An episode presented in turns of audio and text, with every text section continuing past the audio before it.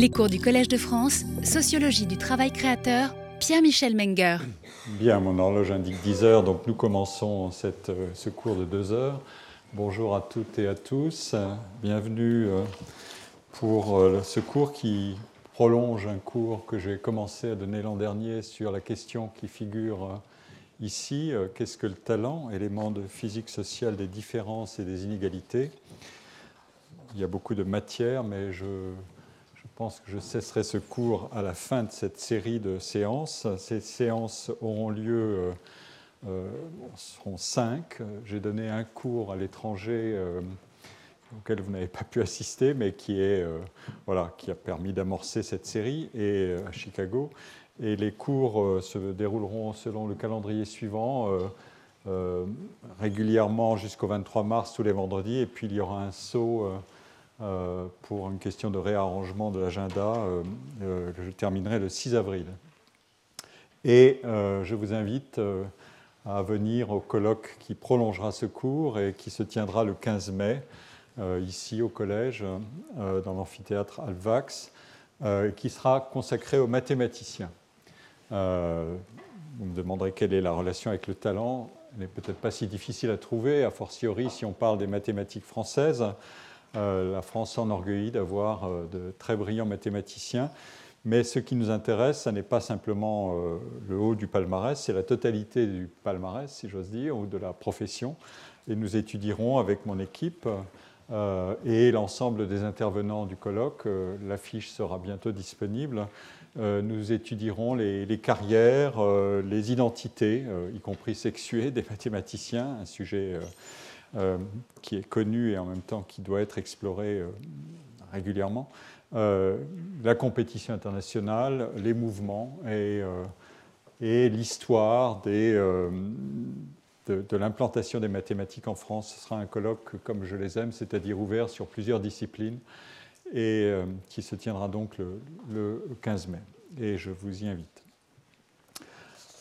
Alors, euh, le, plan d'ensemble du cours, euh, le voici. Euh, cette séance-ci sera une introduction consacrée essentiellement à un sujet que j'ai commencé à aborder l'année dernière, mais je voudrais arriver à, en quelque sorte, à explorer complètement, qui est la fameuse affaire de la définition du talent, qui est ce casse-tête qu'on doit prendre comme un casse-tête productif plutôt qu'une sorte d'embarras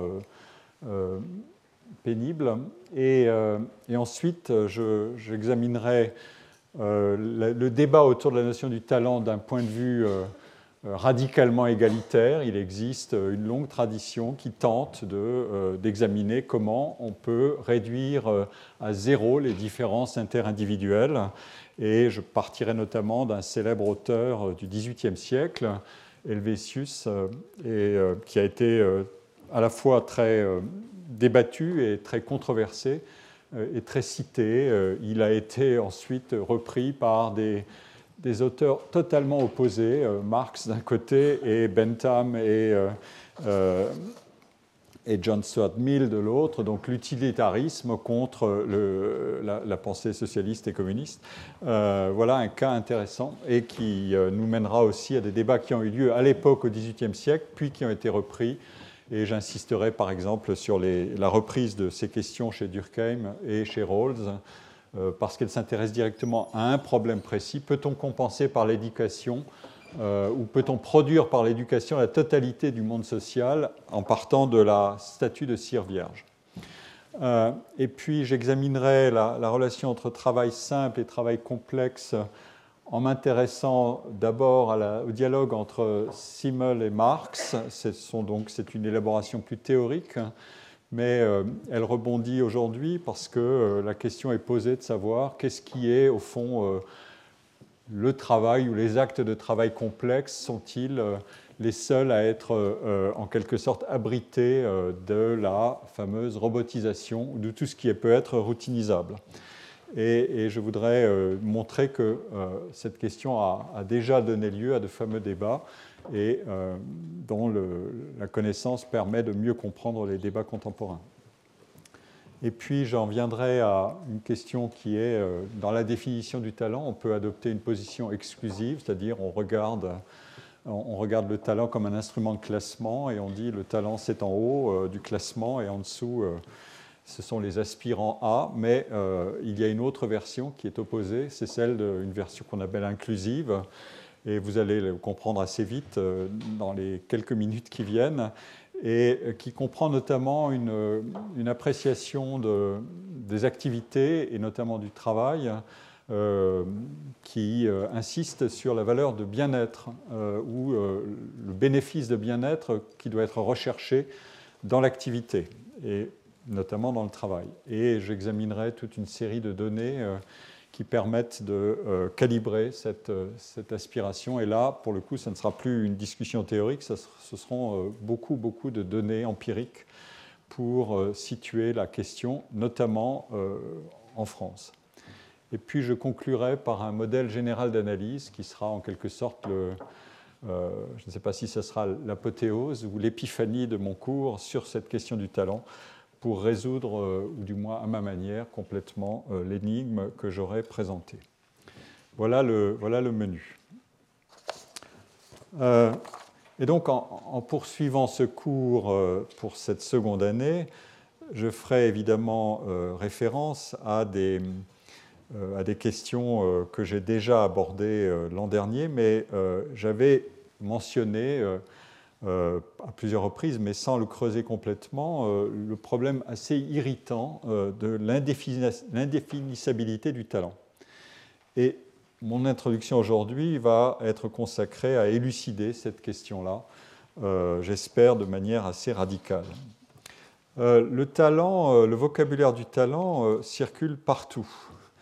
le transfert de Neymar pour 220 millions d'euros en 2017 euh, a été justifié par certains. Euh, je cite ici euh, un article de The Independent d'août 2017, a été considéré par certains non pas comme un scandale, mais comme une excellente affaire, parce que la, la, valeur de ce joueur brésilien dans le sommet de sa, enfin dans le the prime of his career, at the top of his game, donc il est dans la fleur de sa carrière et au sommet de son art, au fond, c'est une affaire qui, euh, qui, mérite bien ce prix.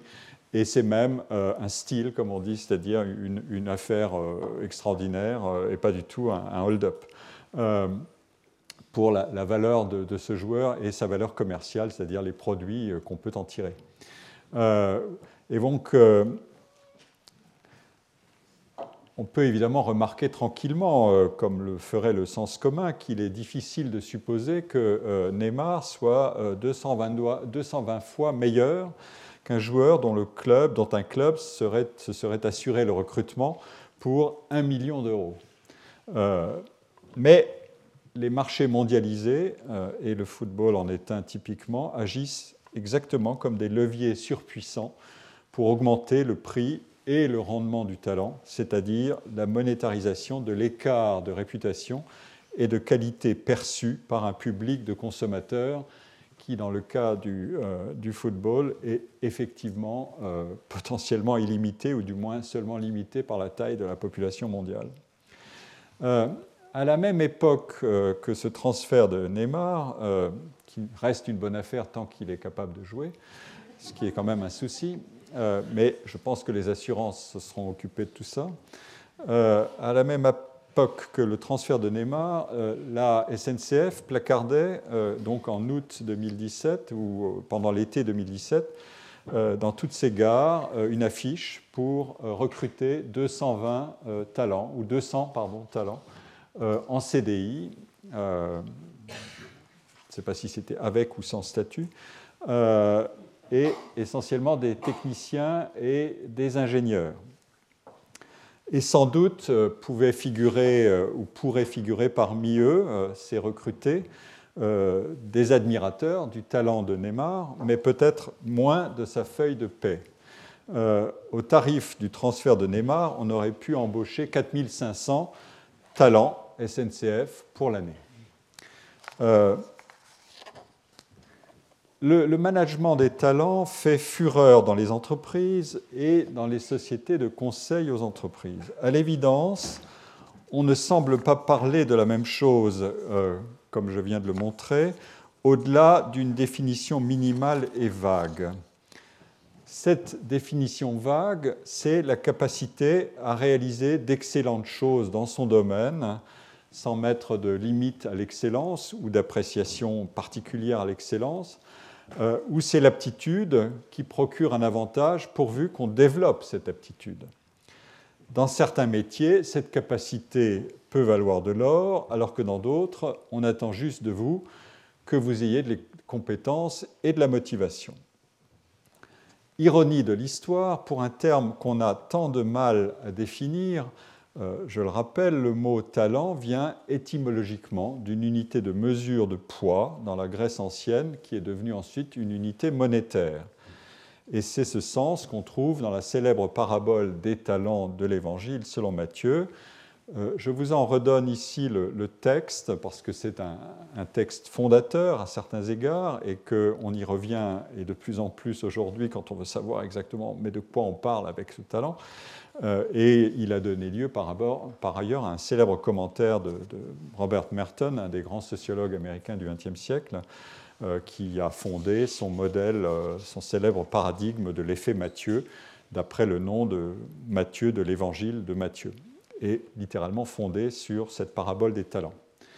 Et le texte est ici, je ne vais pas le lire à nouveau, mais L'histoire est connue, un maître euh, réunit ses serviteurs, trois, euh, leur dit je m'en vais, je vous confie euh, une somme à chacun, dix talents à l'un, cinq à l'autre et un au dernier, et je vous charge d'en faire le meilleur usage avant que je revienne. Et quand il revient, le premier a multiplié sa somme par deux, le deuxième aussi, mais le troisième rend exactement la même somme. Voilà le, voilà le sujet, et euh, je vous donne la totalité du texte ici. Euh, et la question qui, euh, qui, a été posée, on, a hésité évidemment dans l'Antiquité, depuis l'Antiquité, on a hésité sur le sens figuré du mot talent qui commençait à circuler. Est-ce que c'est un don octroyé par une puissance supérieure? Est-ce que c'est une grâce? Est-ce que c'est une aptitude qui ne vaut rien sans la volonté persévérante et vertueuse de celui qui doit la cultiver. Ces questions ont été débattues pendant des siècles. J'ai eu l'occasion d'explorer ces débats l'année dernière. Et la fameuse formule qui, est en quelque sorte l'équation par excellence de la méritocratie, c'est-à-dire mérite égale talent plus effort, qui nous vient du XVIIIe siècle, en est directement sortie. Mais évidemment, toutes les interprétations théologiques aussi. Euh, Robert Merton, comme je l'ai dit, a tiré, de cette parabole son modèle de l'avantage cumulatif qui se fonde sur la différence de traitement des trois serviteurs. Les mieux dotés obtiendront encore plus, les plus mal dotés seront disqualifiés ou verront réduites à néant leur chance de réussir ou de mener une bonne vie. Alors la question est, est-ce que l'argument de Merton est assez précis? Euh, L'interprétation théologique habituelle dit ceci. Le disciple, le chrétien en l'occurrence, est celui qui a reçu la tâche d'augmenter les dons diversifiés que lui a euh, donné le Seigneur. Chacun a reçu selon ses capacités, comme le dit le texte. Les possibilités que l'on possède dépendent donc des dons reçus du Seigneur, mais les réalisations dépendent de l'accueil personnel de ces dons dans le domaine de la praxis. Euh, je pense qu'on peut préciser l'analyse à partir de là. Qu'advient-il quand nous posons la question de savoir quel est le ressort essentiel de cette parabole et peut-être est-ce le comportement de ce troisième disciple? Comme je l'ai dit, nous avons affaire à trois disciples euh, et pendant l'absence du maître. Les deux premiers doublent le capital, mais le troisième enterre la somme reçue et euh, donc les premiers s'en vont au fond du commerce, gagnent plus d'argent, l'autre s'en va mais creuse un trou et cache l'argent. D'un côté, gain d'un intérêt et de l'autre, pas d'intérêt. La symétrie est presque parfaite. Et donc, comment est-ce qu'on peut analyser ce comportement du troisième disciple qui sera rejeté par le maître?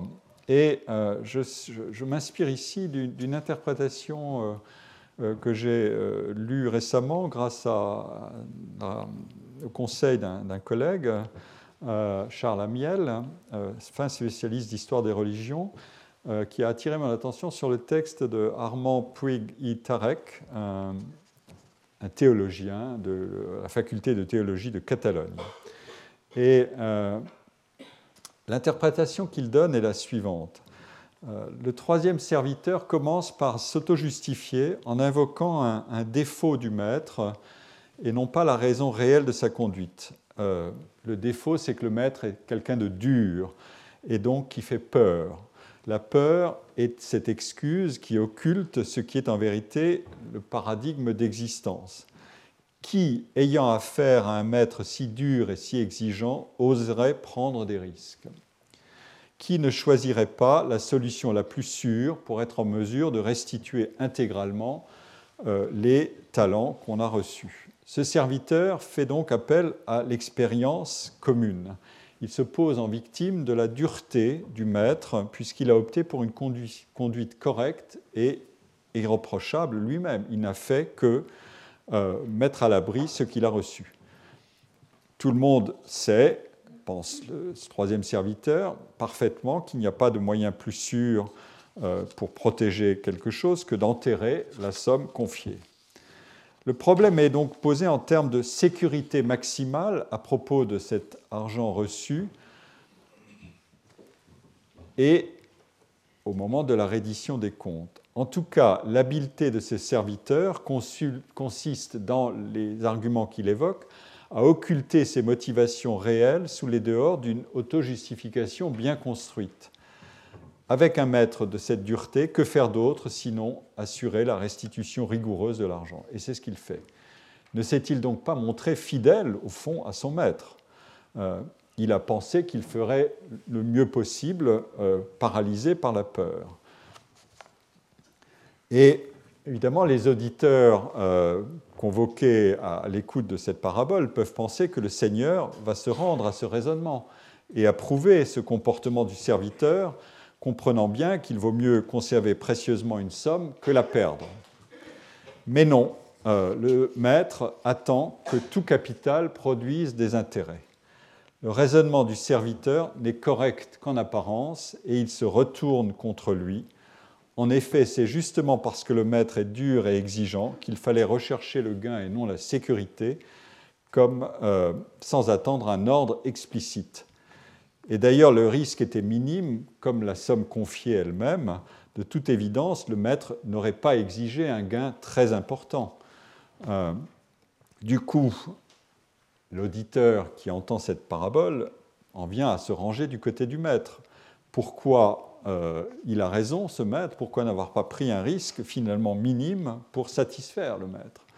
Le serviteur s'est enfermé de façon stupide dans sa sécurité stérile alors qu'il aurait pu obtenir un bon résultat au prix d'un effort insignifiant. La décision finale du maître est justifiée dans cette interprétation-là, et donc les auditeurs peuvent approuver euh, la sentence tranchante du Seigneur sur laquelle s'achève la parabole. La parabole présente ainsi aux auditeurs et à nous tous, d'une certaine manière, un modèle euh, qu'il est recommandé d'adopter dans sa propre vie. Euh, ce modèle dit qu'il faut abandonner la sécurité stérile pour le gain avec risque. Retenons ce modèle qui est un peu différent d'un modèle de l'avantage cumulatif et qui dit autre chose qui sera, je pense, dans euh, l'ADN de ce vocabulaire du talent, a fortiori aujourd'hui avec tout ce que ça peut comporter de positif et de négatif. Euh, au cours des, 20 dernières années, depuis que l'argument de la, guerre des talents a été lancé par la firme de conseil euh, McKinsey et que cet argument a été repris par toute la communauté des cadres et des consultants en gestion des ressources humaines, la notion de talent s'est diffusée dans les organisations. C'est principalement à l'étage des emplois stratégiques des entreprises, comme on les appelle, mais aussi euh, dans des activités beaucoup plus indépendantes, peu ou pas incorporées dans euh, les organisations ou les entreprises, et dans lesquelles la réussite est statistiquement très incertaine, que les enjeux apparaissent. Des qualités plus décisives sont sollicitées, engagement, inventivité, leadership, sens de la communication, prise de risque. C'est là que le vocabulaire du talent est omniprésent. Ensuite, il s'est diffusé et quand il devient une monnaie commune, euh, il absorbe des propriétés de hiérarchie en étendant euh, la sémantique à tout le monde, mais en conservant cette euh, sémantique hiérarchique. Le marché des talents s'est développé à l'échelle mondiale pour inclure les flux de talents, c'est-à-dire des travailleurs migrants hautement qualifiés, et comme j'ai déjà eu l'occasion de le dire, un véritable talent traffic, traffic au sens de circulation, euh, est apparu dans les zones de forte concentration des travailleurs qualifiés euh, et dans les entreprises qui sont à la frontière de l'innovation, dans ces hubs d'innovation euh, technologique dotés à la fois d'une ingénierie financière, et euh, de euh, ressources humaines et financières considérables pour pratiquer l'innovation à grand coût de capital risque, à commencer par la Silicon Valley en Californie, mais aussi le delta de la Pearl River, appelé aussi Silicon Delta en Chine, avec ses fameuses villes de Shenzhen, de Guangzhou et avec le technopôle de Shangguankun qui est lui aussi candidat à une comparaison avec la Silicon Valley dans le district de Haidian à Beijing. Je voudrais m'arrêter un instant sur le cas chinois. Euh, la Chine devient ou entend devenir une nouvelle frontière dans la guerre des talents. La division internationale du travail, qui plaçait les pays développés du côté de la productivité élevée des salaires élevés et d'une sécurité élevée, et les pays en voie de développement du côté de la faible productivité du travail et des coûts spectaculairement bas de la main-d'œuvre, peu qualifiée, euh, ce scénario de division internationale du travail n'est plus qu'une des composantes d'un scénario euh, qui est rapidement évolutif. D'abord, les, coûts de main-d'œuvre et le niveau de formation et de qualification de la main-d'œuvre augmente quand les pays se développent, évidemment. Ensuite, la compétition par les coûts, maintenant, se double d'une compétition par l'innovation. La Chine demeure certainement l'atelier du monde pour la production industrielle à des coûts de sa main-d'œuvre inférieurs à ceux qu'on peut trouver encore en Occident. Mais la Chine a aussi investi massivement dans les machines, les robots, euh, le capital, qui augmente la productivité du travail. Mais ces machines et ces robots, elle les produit euh, désormais aussi elle-même et monte en gamme dans sa production de biens à forte valeur ajoutée. Corrélativement, le maître mot de la politique économique chinoise est désormais innovation.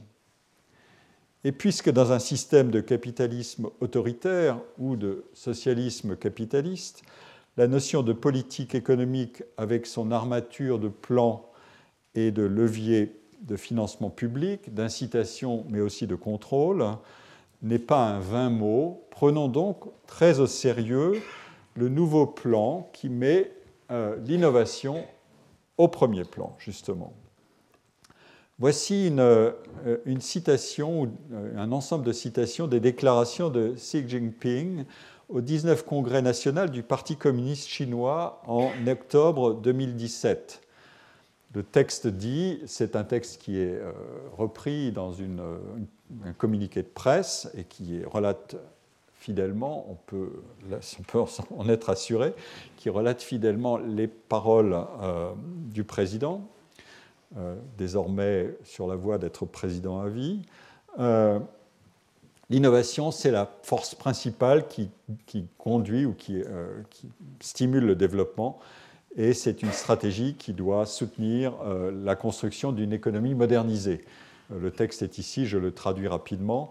Nous allons soutenir la recherche fondamentale et dans les sciences et les sciences appliquées, lancer des grands programmes de recherche scientifique et technologique, faire de l'innovation une priorité dans les technologies génériques, dans les technologies de frontières.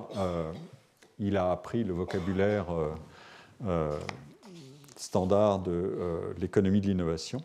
dans les technologies d'ingénierie et dans les technologies disruptives on pourrait euh, transposer ce texte euh, dans un discours euh, d'un président d'une des nations d'Europe ou d'Amérique. Et, et, donc, il énumère ensuite les secteurs dans lesquels tout ça va se passer, en mentionnant aussi ici les questions de, de, propriété, de propriété intellectuelle de création, de protection et de mise en œuvre de la propriété intellectuelle, qui est une des conditions de l'innovation. Je vais y revenir parce que c'est un point intéressant. Euh, et évidemment, il faut de la main-d'œuvre, des top-notch scientists, technologistes, euh, dans, les, euh, dans les champs ou dans les domaines stratégiquement importants. Et il nous faut des leaders des Young Scientists, Engineers and High Performing Innovation Teams euh, nous, en avons besoin. Donc c'est un vocabulaire euh, à la fois euh, englobant, l'innovation est, est, un objectif commun qui doit guider le pays et la nation tout entière sur, le, sur la voie d'une croissance continue, et c'est en même temps un vocabulaire qui appelle à des, des caractéristiques typiques d'attractivité et de hiérarchisation de la main-d'œuvre par euh, des leaders euh, et des, euh, des, gens qui sont à la frontière, c'est-à-dire au sommet, de à la pointe de la recherche.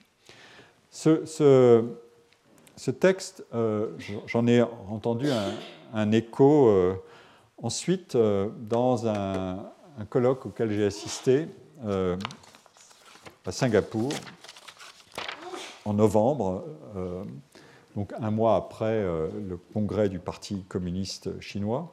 Et euh, je voudrais vous.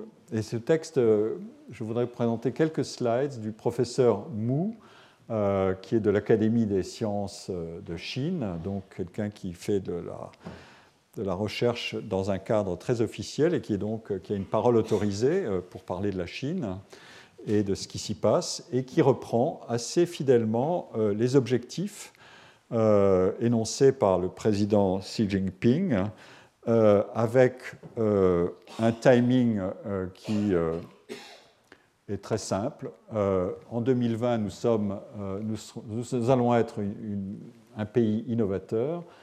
En 2030, ou avant 2030, nous serons un pays leader en matière d'innovation. Et en 2050, nous dominerons le monde en matière de sciences et de technologie.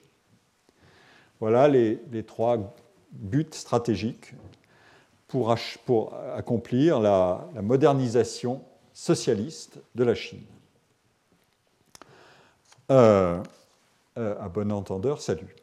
Euh, évidemment, la stratégie ensuite repose, je, je, continue à emprunter à mon collègue chinois, j'espère qu'il n'y verra pas d'inconvénient, la stratégie consiste à ensuite décomposer le principe euh, en une série de zones d'expérimentation. Euh, les Chinois font beaucoup ça. Euh, ils expérimentent par zone. Ce qui a été adopté dans une zone et qui a fonctionné peut être étendu.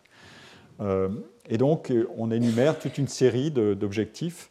Des, agglomérations expérimentales, des laboratoires, des entreprises qui seront moteurs de cette politique d'innovation. Voilà la, stratégie qui a été définie et qui est mise en œuvre et qui avance.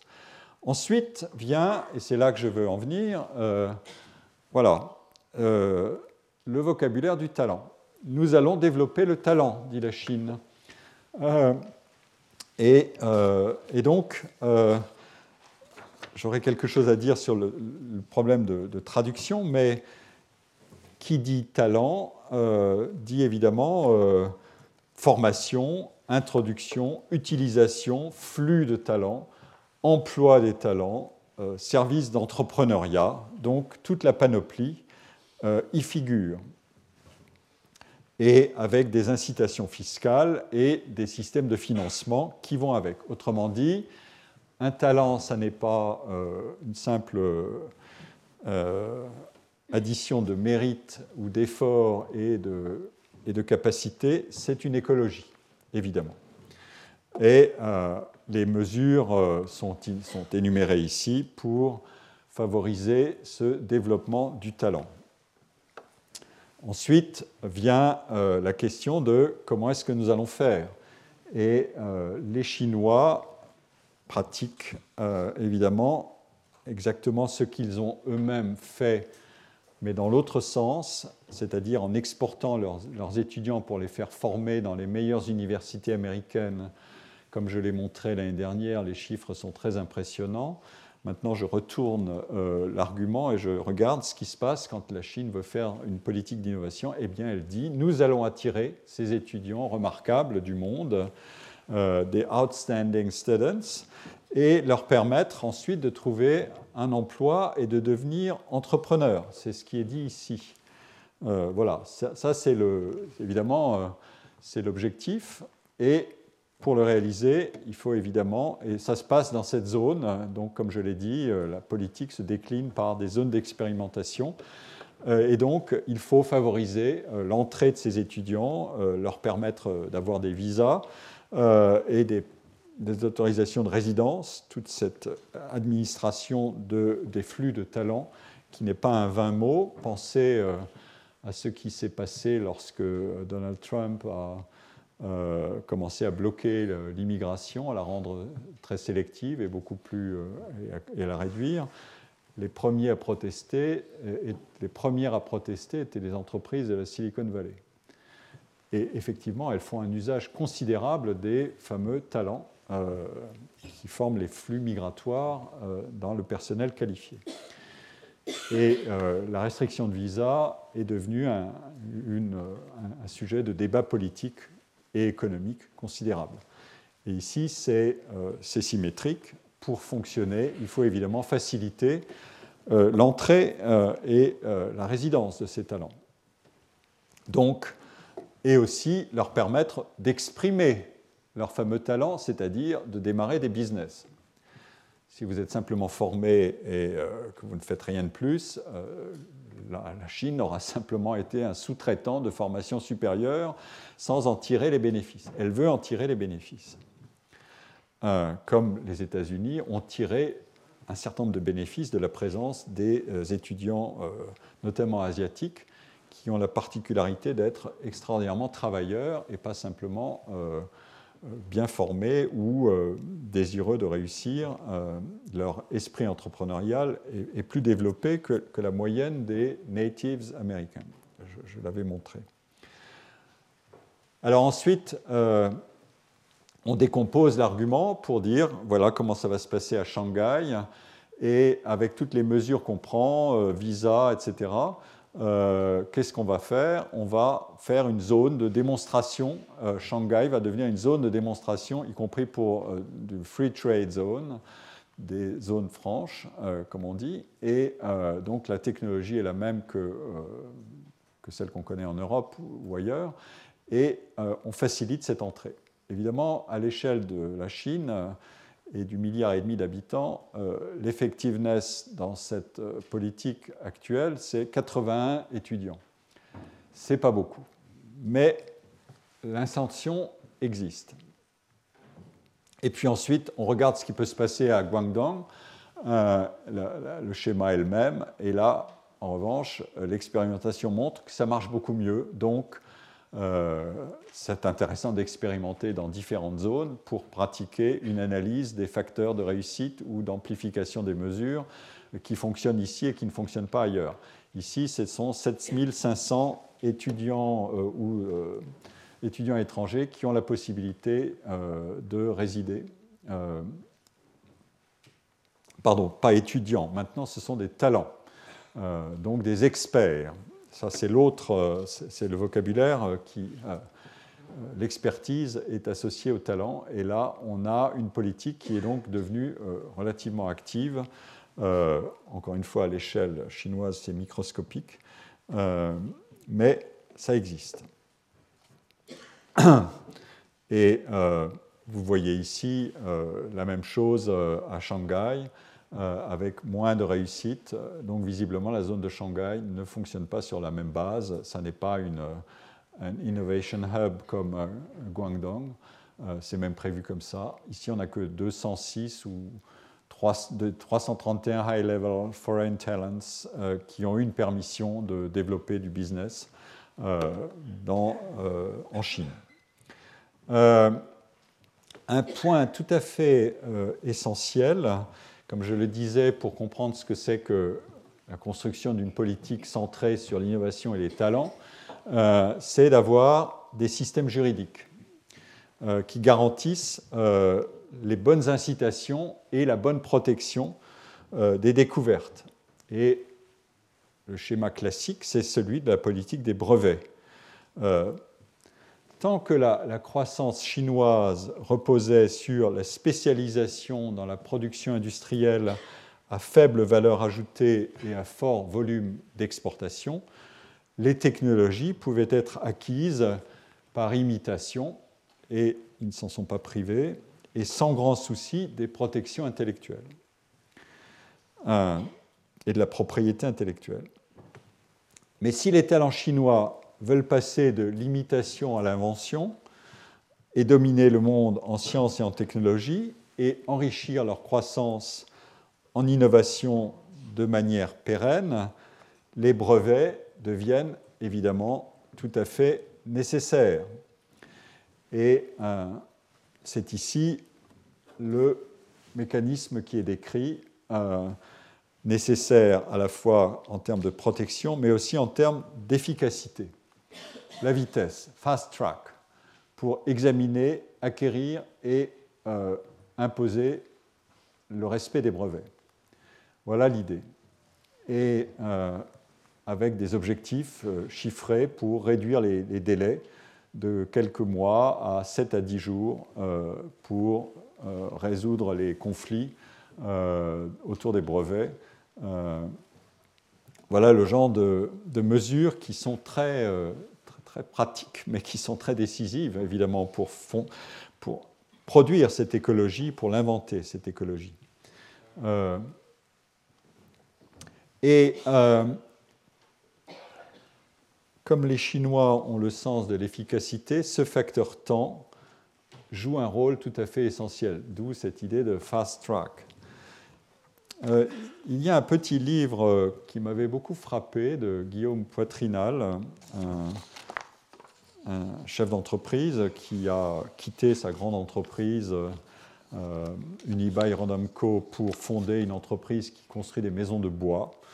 Euh, et il avait écrit un livre qui s'appelle Plus vite, euh, et dans lequel il détaillait les coûts de la longueur des procédures et cette concurrence invisible qui se trame à travers la longueur des procédures. La Chine sait faire vite euh, et, du moins, elle sait décider de faire vite.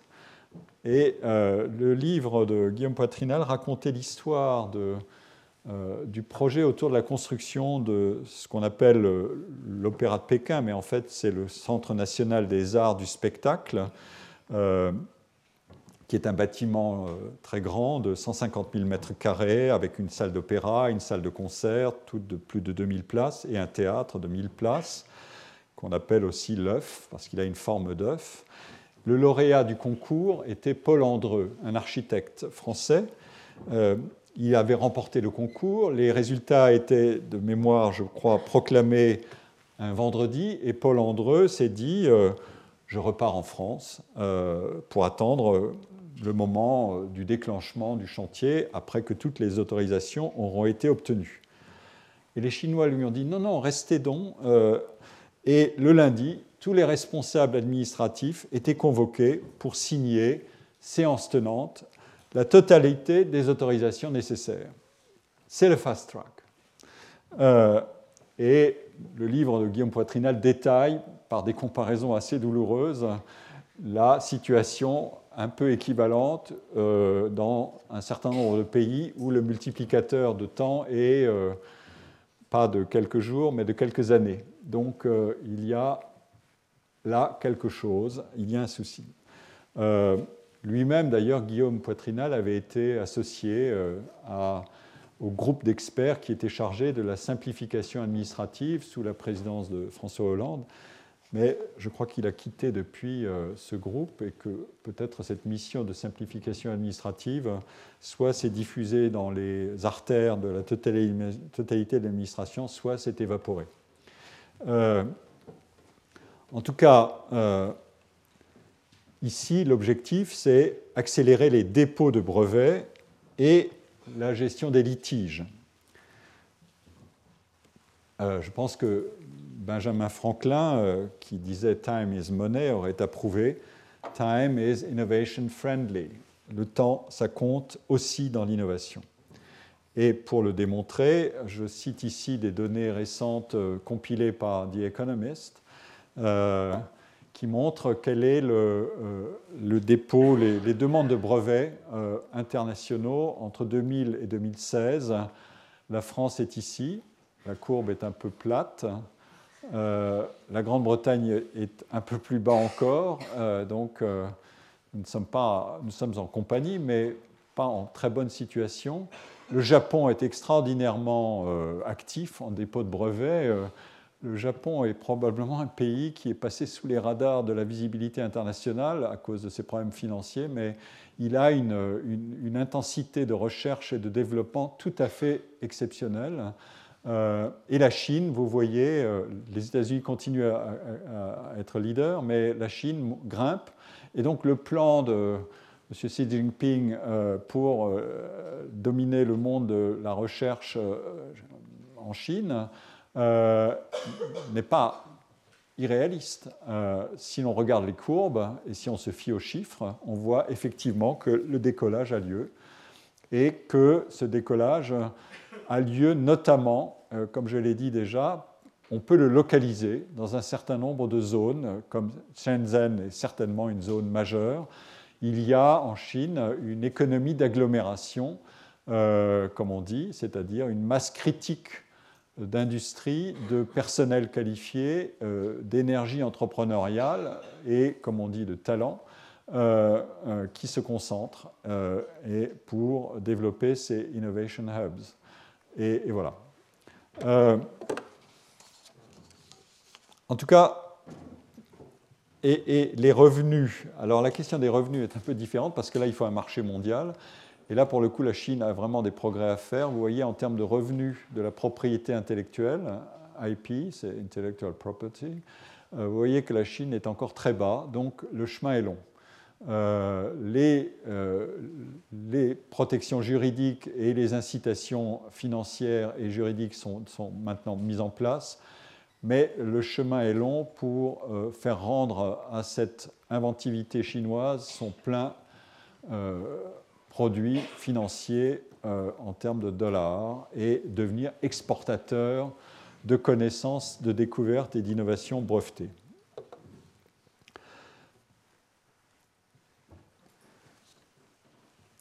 Donc c'est le plan. Mais l'innovation n'est pas qu'affaire de plan, pas plus que l'attraction des talents et l'écosystème de leur éclosion ne se planifie facilement. Euh, l'économiste de, l'université de Yale, euh, Fabrizio euh, Zilibotti, dans un article récent intitulé Growing and Slowing Down Like China, qui est paru dans le Journal of the European Economic Association en 2017, et sur lequel mon, collègue Philippe Aguillon a attiré mon attention euh, ces derniers jours, euh, et je suis toujours ravi d'apprendre, même à la dernière minute, a détaillé les, facteurs du mouvement de la Chine vers une stratégie de croissance fondée sur l'innovation.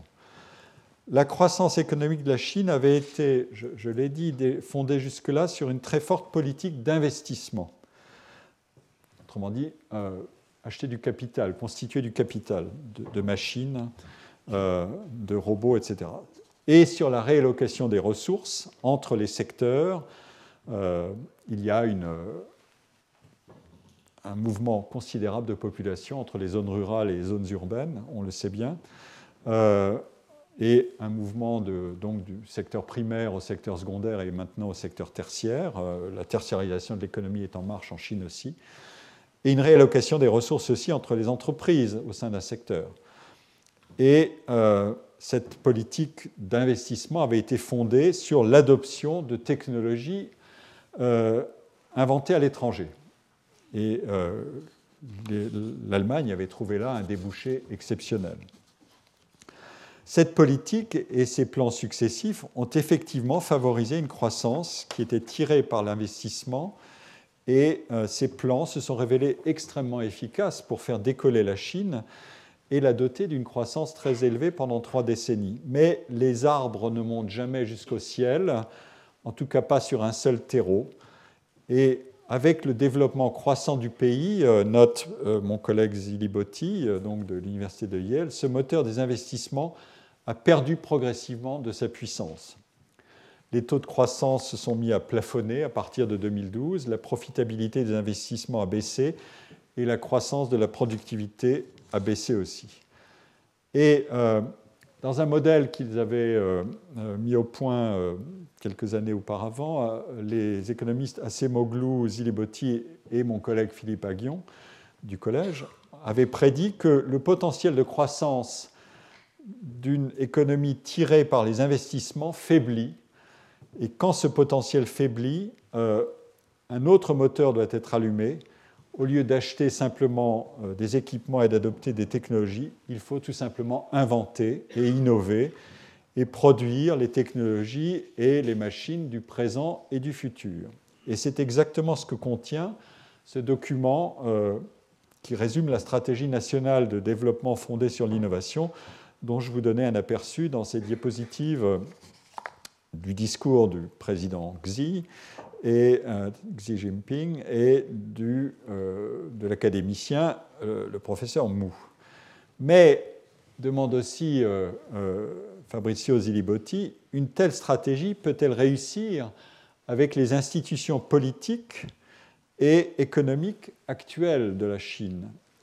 La question est redoublée par le récent tournant euh, imprimé par euh, le président chinois et son équipe dirigeante vers une réaffirmation vigoureuse de la ligne marxiste-léniniste du socialisme chinois et vers une critique de, euh, de, tous les tropismes occidentaux dans la culture et les comportements chinois.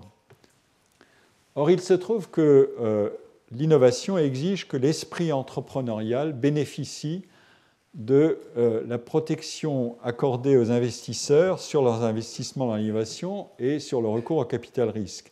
Et l'innovation exige un, équipement juridique des marchés et des relations concurrentielles sans lequel la compétition, par exemple entre un nouvel entrant et une firme déjà en place, mais qui se sentirait menacé et qui en appellerait par exemple à l'arbitrage de la section, locale du PC euh, chinois euh, pour agir en sa faveur, tout ce, euh, faute de cet équipement juridique, l'initiative entrepreneuriale serait découragée. Les régulations juridiques peuvent évidemment engendrer, des, comme on dit, des coûts de transaction dans l'augmentation ces coûts est auto-entretenu par la prolifération des entreprises. Euh, mais on voit aussi que le sous-équipement juridique des marchés contrarie un scénario de croissance qui est fondé sur l'innovation et l'entrepreneuriat. Ce scénario est plus exigeant en liberté des acteurs et des citoyens que la politique de croissance qui est fondée sur l'investissement piloté d'en haut. Euh, pour revenir quelques siècles en arrière, la philosophie des Lumières en Europe croyait dans un progrès fondé sur la raison, le talent, euh, la justice, l'égalité, la vertu et la démocratie délibérative. Le couple innovation-talent et le bannissement de l'imitation au bénéfice de, euh, de l'innovation figurent en toutes lettres dans le credo euh, de la philosophie des Lumières à travers cette complémentarité entre talent et créativité que j'avais exploré l'an dernier. Le scénario chinois de croissance par l'innovation pourrait certainement y chercher des sources d'inspiration.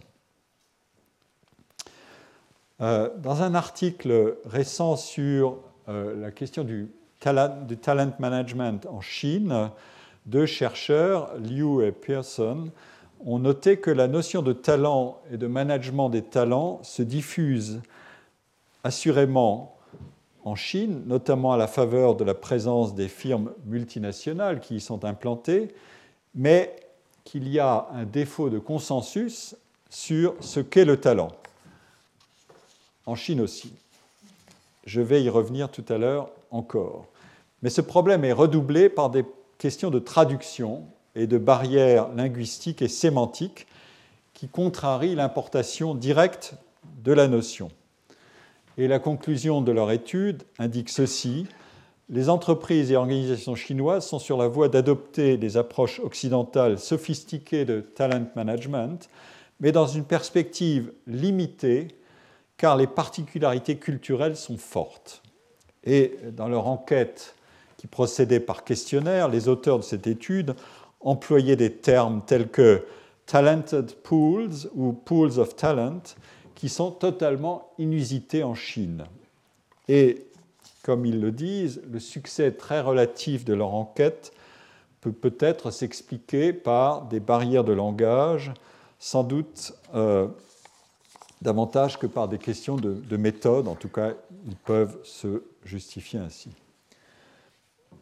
Je voudrais rappeler ici que euh, la diffusion internationale du vocabulaire du talent bénéficie d'une propriété tout à fait remarquable qui est la forte stabilité du terme dans beaucoup de langues, euh, notamment indo-européennes. Le talent se dit de la même manière ou presque de la même manière euh, dans les langues suivantes. C'est une énumération assez plaisante. Le mot talent figure tel quel euh, en français, en anglais, en allemand, en catalan, en macédonien, en roumain, en tchèque, en slovène, en polonais, en norvégien, en danois, en néerlandais, en maltais, en kurde, en gallois, en estonien, en albanais, en afrikaans. Je, ne suis pas euh, aussi savant que Claude Agege, mais euh, j'ai fait fonctionner un moteur de recherche et de traduction. merci, Translate Google. En malgache, c'est talenta. En lituanien, c'est talentas. Euh, en somalie, c'est talenti. En espagnol, en italien, en grec, en portugais, c'est talento. En espéranto, c'est talenton. En corse et en basque, talentu. Donc, euh, les automistes talentueux s'y retrouveront. Euh, talenat en arabe et en bosniaque. En, en, serbe et en bosniaque. Talient en biélorusse. Talant en russe, en arménien, en bulgare, en kirghize, en kazakh, en gaélique ou en yiddish, euh, Talant en letton, Talan en irlandais, Talang en suédois, Italente en zoulou et Taleni en samoan. Euh, c'est une énumération euh, qui n'est qui pas simplement anecdotique, mais qui dit quelque chose pour qu'un vocabulaire ait des chances de s'implanter, euh, il faut qu'il soit effectivement doté de certaines propriétés.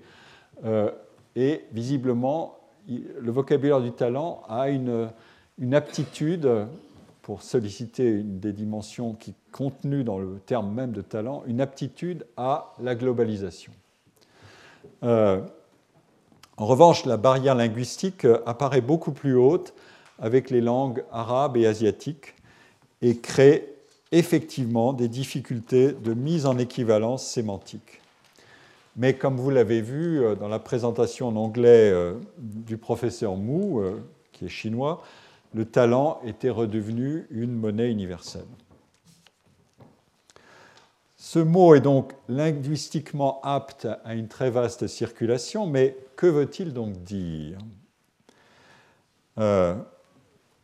Depuis que ce vocabulaire s'est répandu, euh, et vous avez vu qu'il s'est répandu de mille manières, euh, dans les organisations et les entreprises, invariablement, on se plaint ou bien on se contente de constater que le talent, qui est une notion si utile, est pourtant impossible à définir. Et en même temps, la notion a été incorporée, ou le label a été incorporé dans les entreprises et dans leur pratique de gestion des ressources humaines. On comprend alors évidemment l'impatience, l'irritation ou l'obstination des consultants et aussi des académiques qui cherchent à vaincre cet obstacle de la définition. Et l'on comprend aussi l'ironie des implications critiques qui pourfendent les sophismes euh, contenus dans le vocabulaire du talent. Je vais y revenir tout à l'heure. Et plus haut encore dans l'escalade critique, on situera cet argument constructionniste qu'on connaît bien en sciences sociales, selon lequel ces notions ne feraient que flouer le monde en célébrant la richesse d'un certain monde, en naturalisant des inégalités ou en acclimatant une méritocratie devenue une idéologie indolore. Il est vrai que le talent est fortement associé désormais à des activités qui ne bénéficient pas directement de l'anoblissement culturel des arts et des sciences, où ce vocabulaire a beaucoup circulé, et dans lesquels non seulement les écarts de réussite sont considérables, je veux dire dans les arts et les sciences, mais aussi dans lesquels, euh, en tout cas dans les entreprises où il est acclimaté, les gains matériels, monétaires, attachés à la réussite sont, eux, devenus stratosphériques. Je pense aux, revenus des, dirigeants et des cadres dirigeants des grandes entreprises qui dominent le monde de l'innovation en termes de et le monde économique tout court en termes de capitalisation, boursière, les GAFAM, euh, ces entreprises qui entretiennent d'ailleurs volontiers la légende du talent parce que elles sont réputées, euh, ces entreprises et leurs dirigeants, sortir tout droit de l'inventivité de quelques étudiants et ingénieurs bricoleurs, malins, chanceux et obsessionnels, exactement les ingrédients du mérite.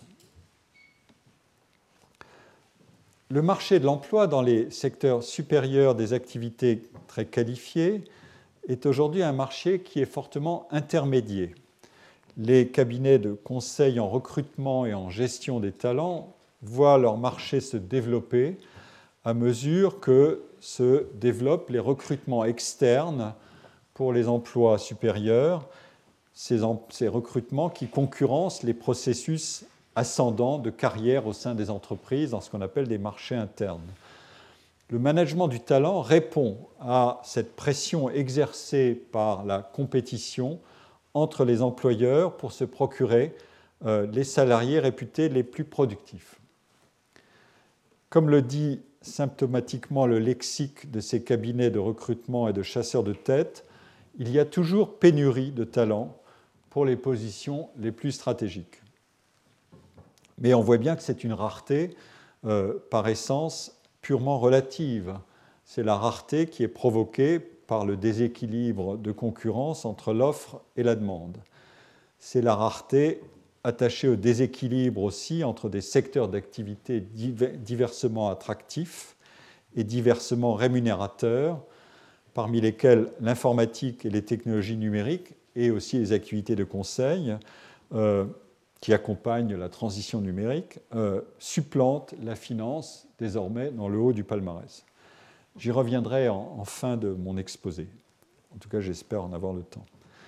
Et cette rareté est évidemment suscité par la concentration de la demande sur un petit nombre d'individus réputés supérieurement productifs, ce qui attire sur eux une attention et des enchères ou des surenchères salariales qui sont disproportionnées au regard de ce qui sépare ces individus de celles et ceux qui sont jugés un peu moins talentueux, mais qui sont situés dans des classements ordinaux en rang qui transforment, ces classements ont pour propriété de transformer des différences en quantité.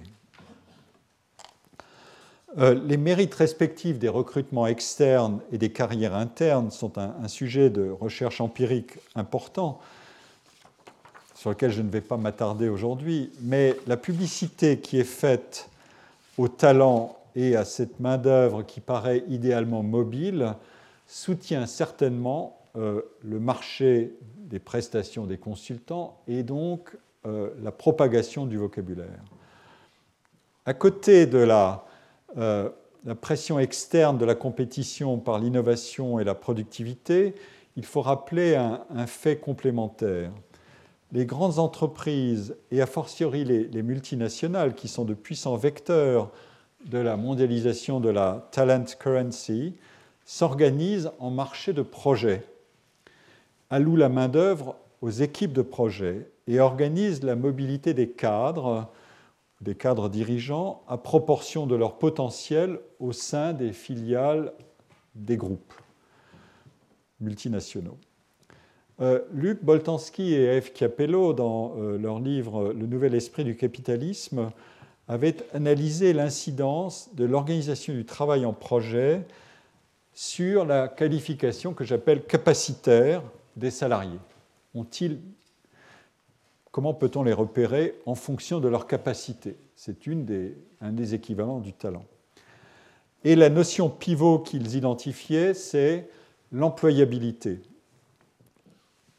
C'est-à-dire ici l'aptitude à passer d'un projet à l'autre qui dépend beaucoup de la réputation qu'accumule le ou la salarié au fil des séquences de travail par projet au sein de l'entreprise.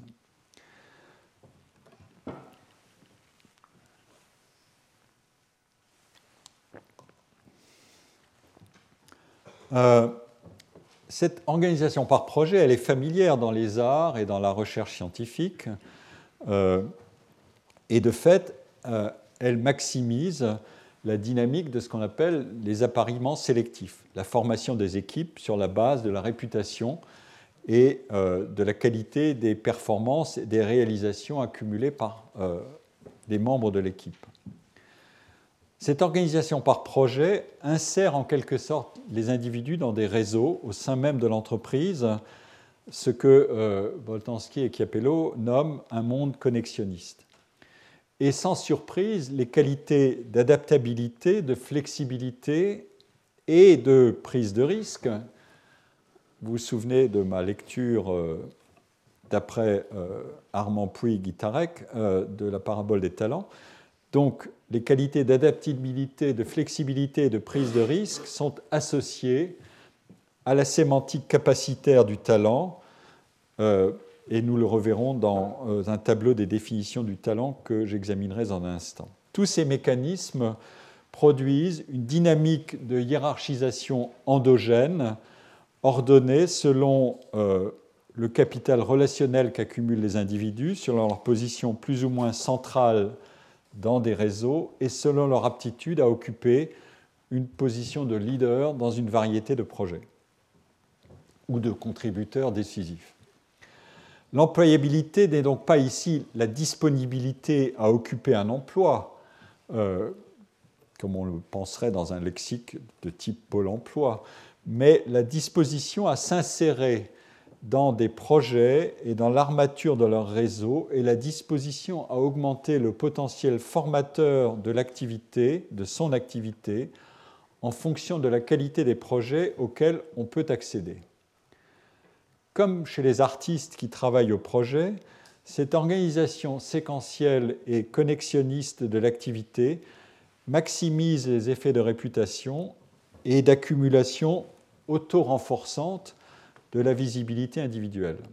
L'employabilité, c'est un signalement de qualité susceptible de développement autant qu'une accumulation d'expérience au gré des projets réalisés.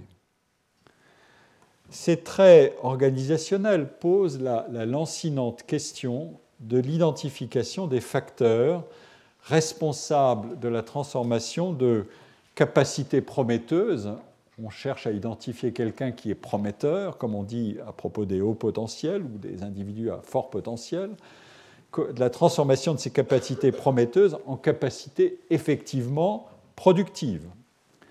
Comment faut-il donc manager et encadrer des talents? Quelle liberté et quelle capacité d'action? Franchement autonomes faut-il leur laisser comme les plus grandes entreprises de la Silicon Valley sont réputées le faire en octroyant des conditions de travail attractives et des temps réservés aux projets personnels. Mais ce qui est vrai d'emploi technique et scientifique ou créatif ne sera pas vrai d'emploi de direction ou de management. Nous avons toujours affaire à la même équation. non seulement quelle combinaison de qualités fait la différence, mais encore sous quelles conditions la combinaison de ces qualités est-elle activée ou développée au mieux? Si on savait définir exactement les qualités nécessaires à la réussite, on pourrait évidemment inventer l'algorithme parfait pour détecter ces qualités, pour les développer et pour orienter très tôt les individus à l'école, euh, dans le sport, dans les affaires, dans la politique, dans les arts, dans, dans les sciences. Le développement de toutes sortes de technologies destinées à mesurer la performance et la valeur individuelle est particulièrement spectaculaire dans les sports. C'est ce qu'on appelle les sabermetrics. Et il y a toute une instrumentation de ce qu'on appelle les People or Talent Analytics qui a été inventée et son usage est maintenant préconisé, bien sûr, par les spécialistes du talent management. Il n'y a pas de raison de douter que des machines intelligentes euh, peuvent s'employer à réaliser ces opérations.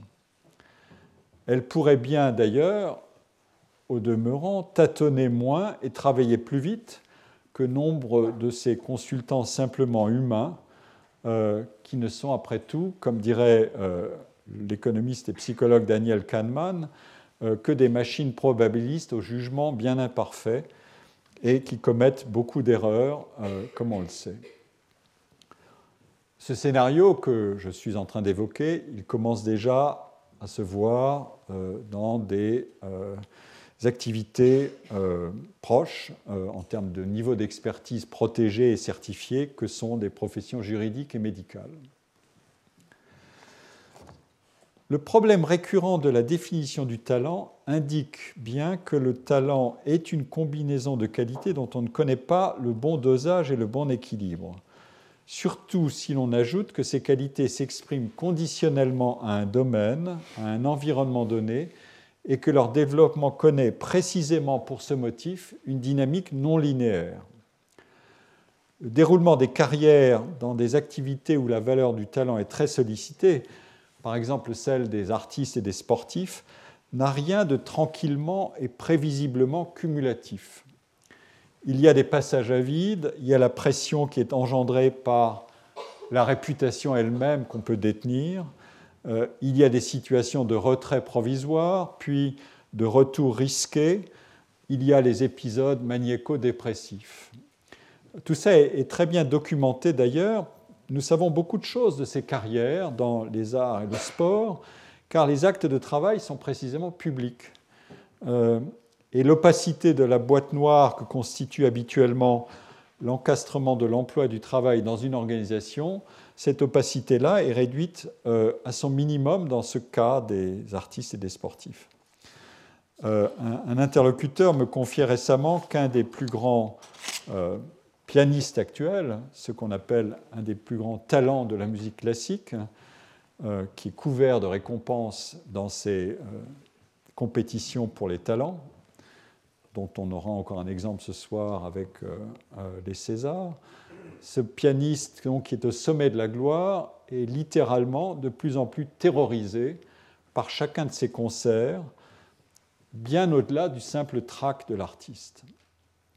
Donc, ce que j'appelle dans le sous-titre d'un de mes livres S'accomplir dans l'incertain, c'est-à-dire suivre une trajectoire non linéaire, a certainement ses gratifications, on s'accomplit, mais aussi son prix et la variabilité des états et des performances de l'individu qui est ainsi exposé a aussi suscité le déploiement d'une ingénierie du coaching dont l'expansion est sans précédent. Et cette ingénierie a d'ailleurs suscité elle-même, très normalement, son élite de praticiens talentueux.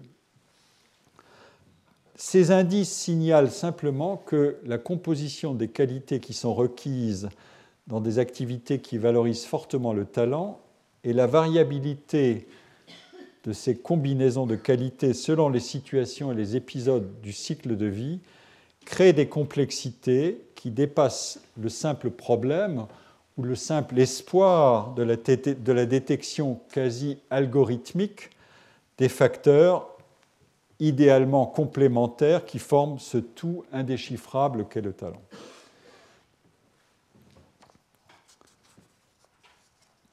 Les, directions du, management des talents dans les entreprises ont fort à faire, non pas simplement pour détecter puis recruter des talents, mais encore pour les développer et pour les retenir.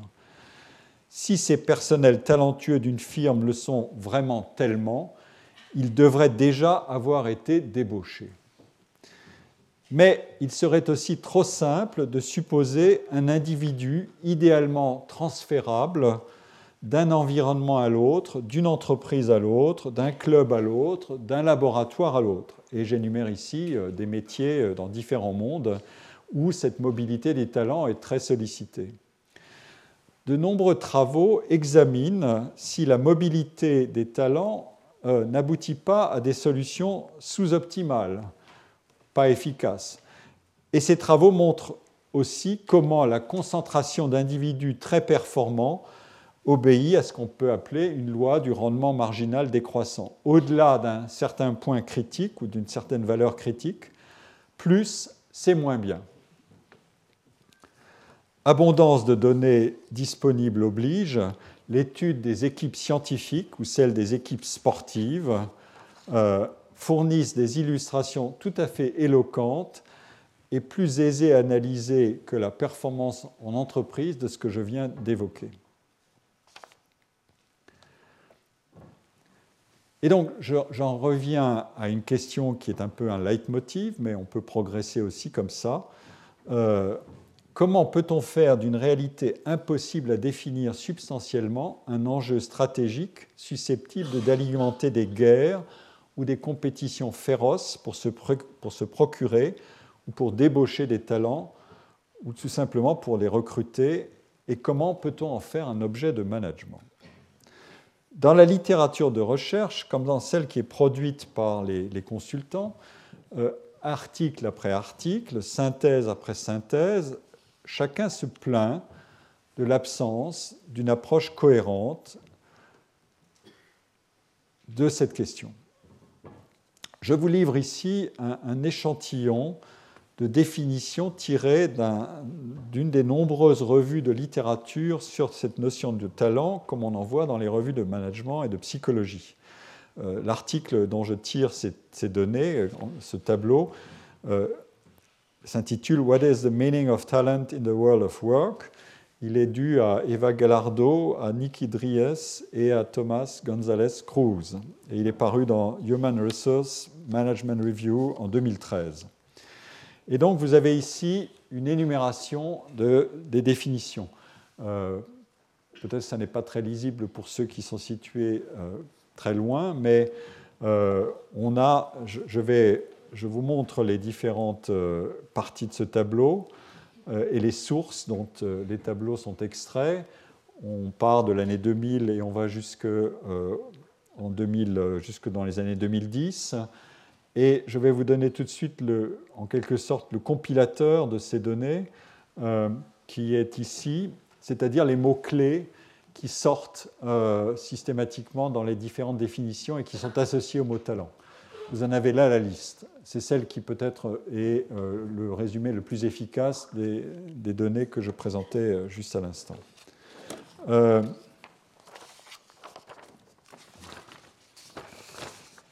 et je voudrais commenter ce, tableau des mots-clés qui ressortent et qui sont associés au vocabulaire du talent pour faire euh, deux remarques importantes qui me semblent importantes.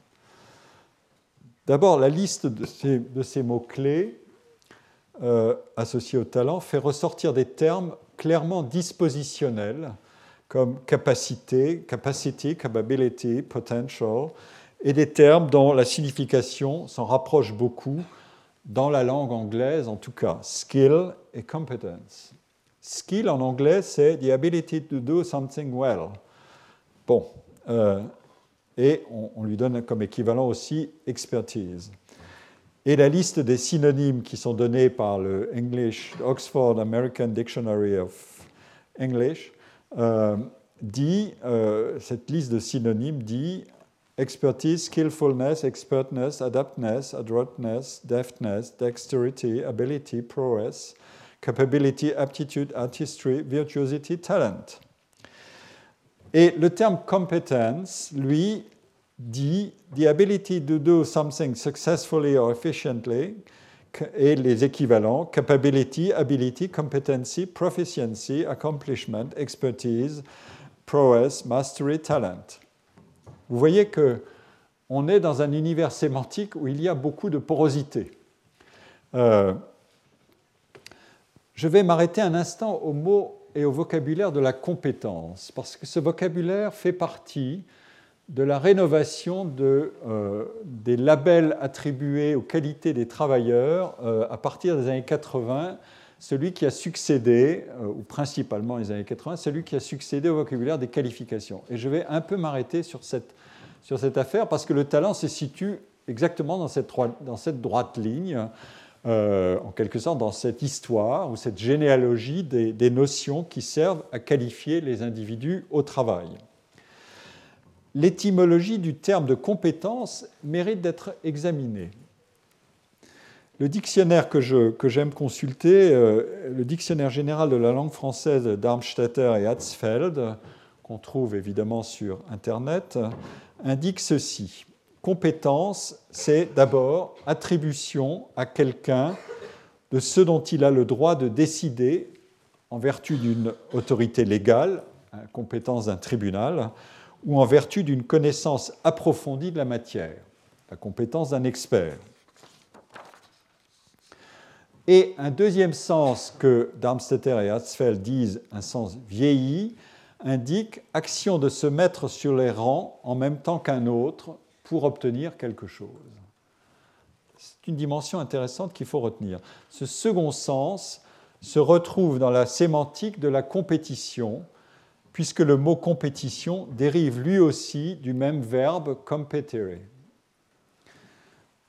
J'ai consulté en, bon euh, chercheur euh, ou apprenant euh, le Gaffio, le dictionnaire latin-français, qui dit ceci à propos du verbe competere se rencontrer au même point, s'accorder avec, convenir et, plus rarement, chercher à atteindre ensemble ou recherchés concurremment. Suivant la, diffusion du lexique de la compétence dans le monde du travail, des professions et des organisations, il y a comme un air de famille avec euh, la diffusion de la notion de talent. Je vais m'appuyer ici à la fois sur des, travaux personnels. J'ai publié un, chapitre dans un ouvrage collectif qui s'appelle Innovation et performance qu'ont dirigé euh, Dominique Forêt et Jacques Mérès. Et je m'appuierai aussi sur une excellente notice du sociologue Yves Lichtenberger dans une encyclopédie des ressources humaines euh, qui est parue en 2006 chez Vuibert et qui est consacrée précisément à cette notion de compétence. Je rappelle d'abord que dans les années 60 et 70, le vocabulaire dominant pour spécifier la relation entre les caractéristiques d'un salarié ou d'un candidat à un emploi salarié ou d'une salariée et celle de son emploi, le vocabulaire, c'était celui de la qualification. Autrement dit, une somme certifiable de connaissances requises pour occuper un poste de travail déterminé. C'est un instrument d'homologation des connaissances et des aptitudes, mais c'est aussi un vecteur de l'appariement entre les attributs des travailleurs et les caractéristiques des postes de travail. Cette notion de qualification s'est maintenue dans un système taylorien de production et d'organisation du travail industriel, qui était dominé par euh, une volonté de rationalisation très poussée de la division des tâches individuelles et aussi par un taux élevé d'emplois ouvriers. Le poids était encore prépondérant du secteur secondaire et il y avait un idéal accessible du plein emploi. Tout ceci circonscrivait les relations de travail à des enjeux d'optimisation et de coordination entre les occupants relativement substituables de postes de travail. dans un contexte de croissance régulière des formations diplômantes de l'enseignement supérieur, la valeur prédictive du diplôme pour l'employabilité était forte et la concurrence pour l'accès à une hiérarchie univoque de postes était aisée à organiser sur la base d'une description standardisée des savoirs et des savoir-faire à acquérir et à mettre en œuvre. Mais la qualification apparaissait donc comme un descripteur essentiellement statique du capital humain requis et acquis.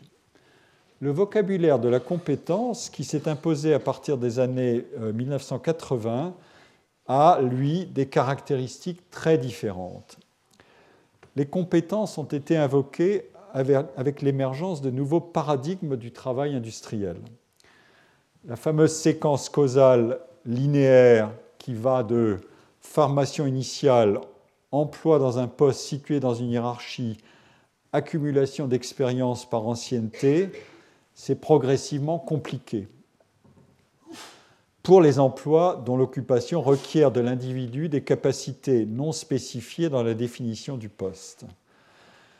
Cette causalité plus complexe pour désigner un processus servait à désigner un processus dans lequel une activité peut, en quelque sorte, enrichir en formation et en apprentissage l'individu qui, en accomplissant les tâches de son travail, dépense certes son énergie, mais ne consume pas ses savoirs acquis au départ, comme s'il s'agissait invariablement d'un stock dont le volume et la valeur seraient fixés à l'origine, à la sortie de la formation et l'entrée en emploi, et qui ne peut que se déprécier avec le temps.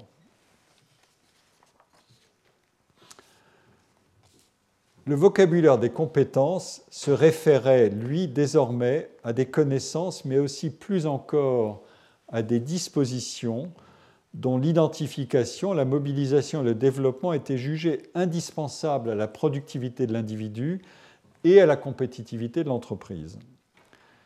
Parmi ces dispositions figurait la capacité d'apprendre, Autrement dit, la capacité de transformer le capital d'expérience accumulé en emploi en un investissement.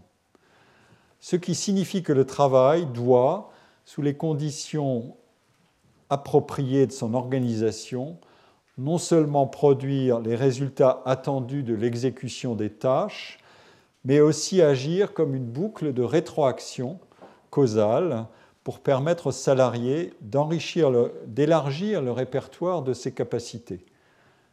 Et vous avez compris que euh, ce vocabulaire des capacités figure dans le champ lexical étymologique de la notion de compétence. Évidemment, l'importance prise par cette thématique des compétences n'était pas indépendante du déplacement du centre de gravité de l'activité économique. Le secteur tertiaire constituait assurément un terrain fertile pour la rénovation des conceptions de la qualification et la migration vers la notion de compétence. Les innovations technologiques d'une part et les nouvelles techniques d'organisation du travail d'autre part requéraient non seulement des connaissances techniques accrues, mais aussi des aptitudes plus générales, aptitudes à la polyvalence, à la coopération interindividuelle, à la gestion de problèmes organisationnels. Je l'ai indiqué tout à l'heure en, rappelant les travaux de, Boltanski et Chiapello. Dans son article que j'ai déjà cité euh, euh, tout à l'heure, Yves Lichtenberger fait apparaître les points suivants. Le terme de compétence, comme celui de profession, a longtemps été réservé à l'exercice d'activités, notamment les activités libérales, qui sont fondées sur l'autonomie du jugement et de l'action. Il s'agit de professions indépendantes et expertes en étant transportées dans l'univers salarial, les compétences conservent cette dimension, mais pour l'appliquer à l'emploi qualifié, de manière à faire émerger ce que, d'une certaine manière, la rationalisation du travail industriel s'était ingéniée à réduire, à savoir ce qu'on peut appeler la, professionnalité des travailleurs, euh, leur initiative, leur responsabilité, leur autonomie. Ce n'est donc pas mais ce n'est pas ici la simple irruption d'une conception en quelque sorte welfariste du travail. c'est bien un objectif de rehaussement de la productivité du travail. Valoriser ces dispositions et ces conditions de responsabilité élargie et de plus grande autonomie, en étant moins réductrices de l'individu, sont aussi le levier de l'accroissement des performances de l'organisation dans un contexte de compétition plus ouverte et plus intense dans l'économie. Deuxièmement, l'une des traductions directes de l'introduction du vocabulaire de la compétence peut être lue dans cette double signification du terme droit de décider en vertu d'une connaissance approfondie de la, matière, mais aussi différenciation de la main-d'œuvre au regard des objectifs de compétitivité. Lichtenberger cite un propos d'un psychologue de l'éducation et du travail, Gérard Vergniaud, qui dit L'idée de compétence conduit à mettre le doigt sur ce qui fait la différence, entre guillemets, entre un individu et un autre, entre une équipe et une autre, entre une entreprise et ses concurrentes. Et, commente Lichtenberger, sans qu'on sache forcément en distinguer l'origine ou la raison.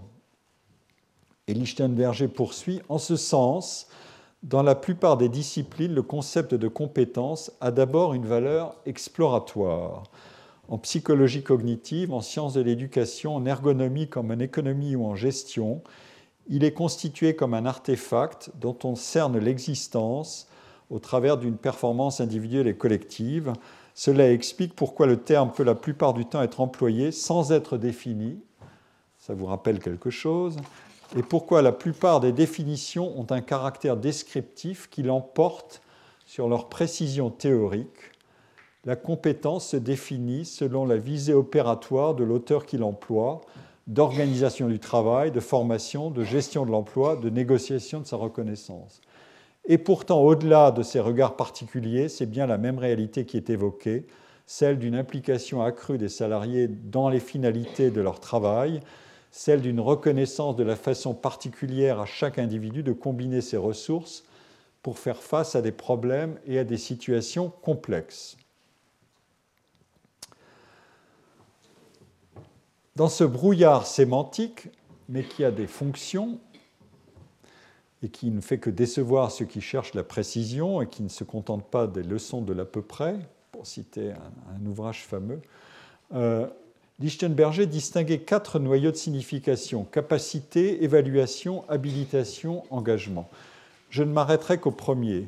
La capacité équivaut à une aptitude générale à effectuer une tâche et nomme ce bloc des ressources de l'individu et aussi des ressources de son environnement de travail qui sont mobilisées pour accomplir au mieux les tâches à réaliser.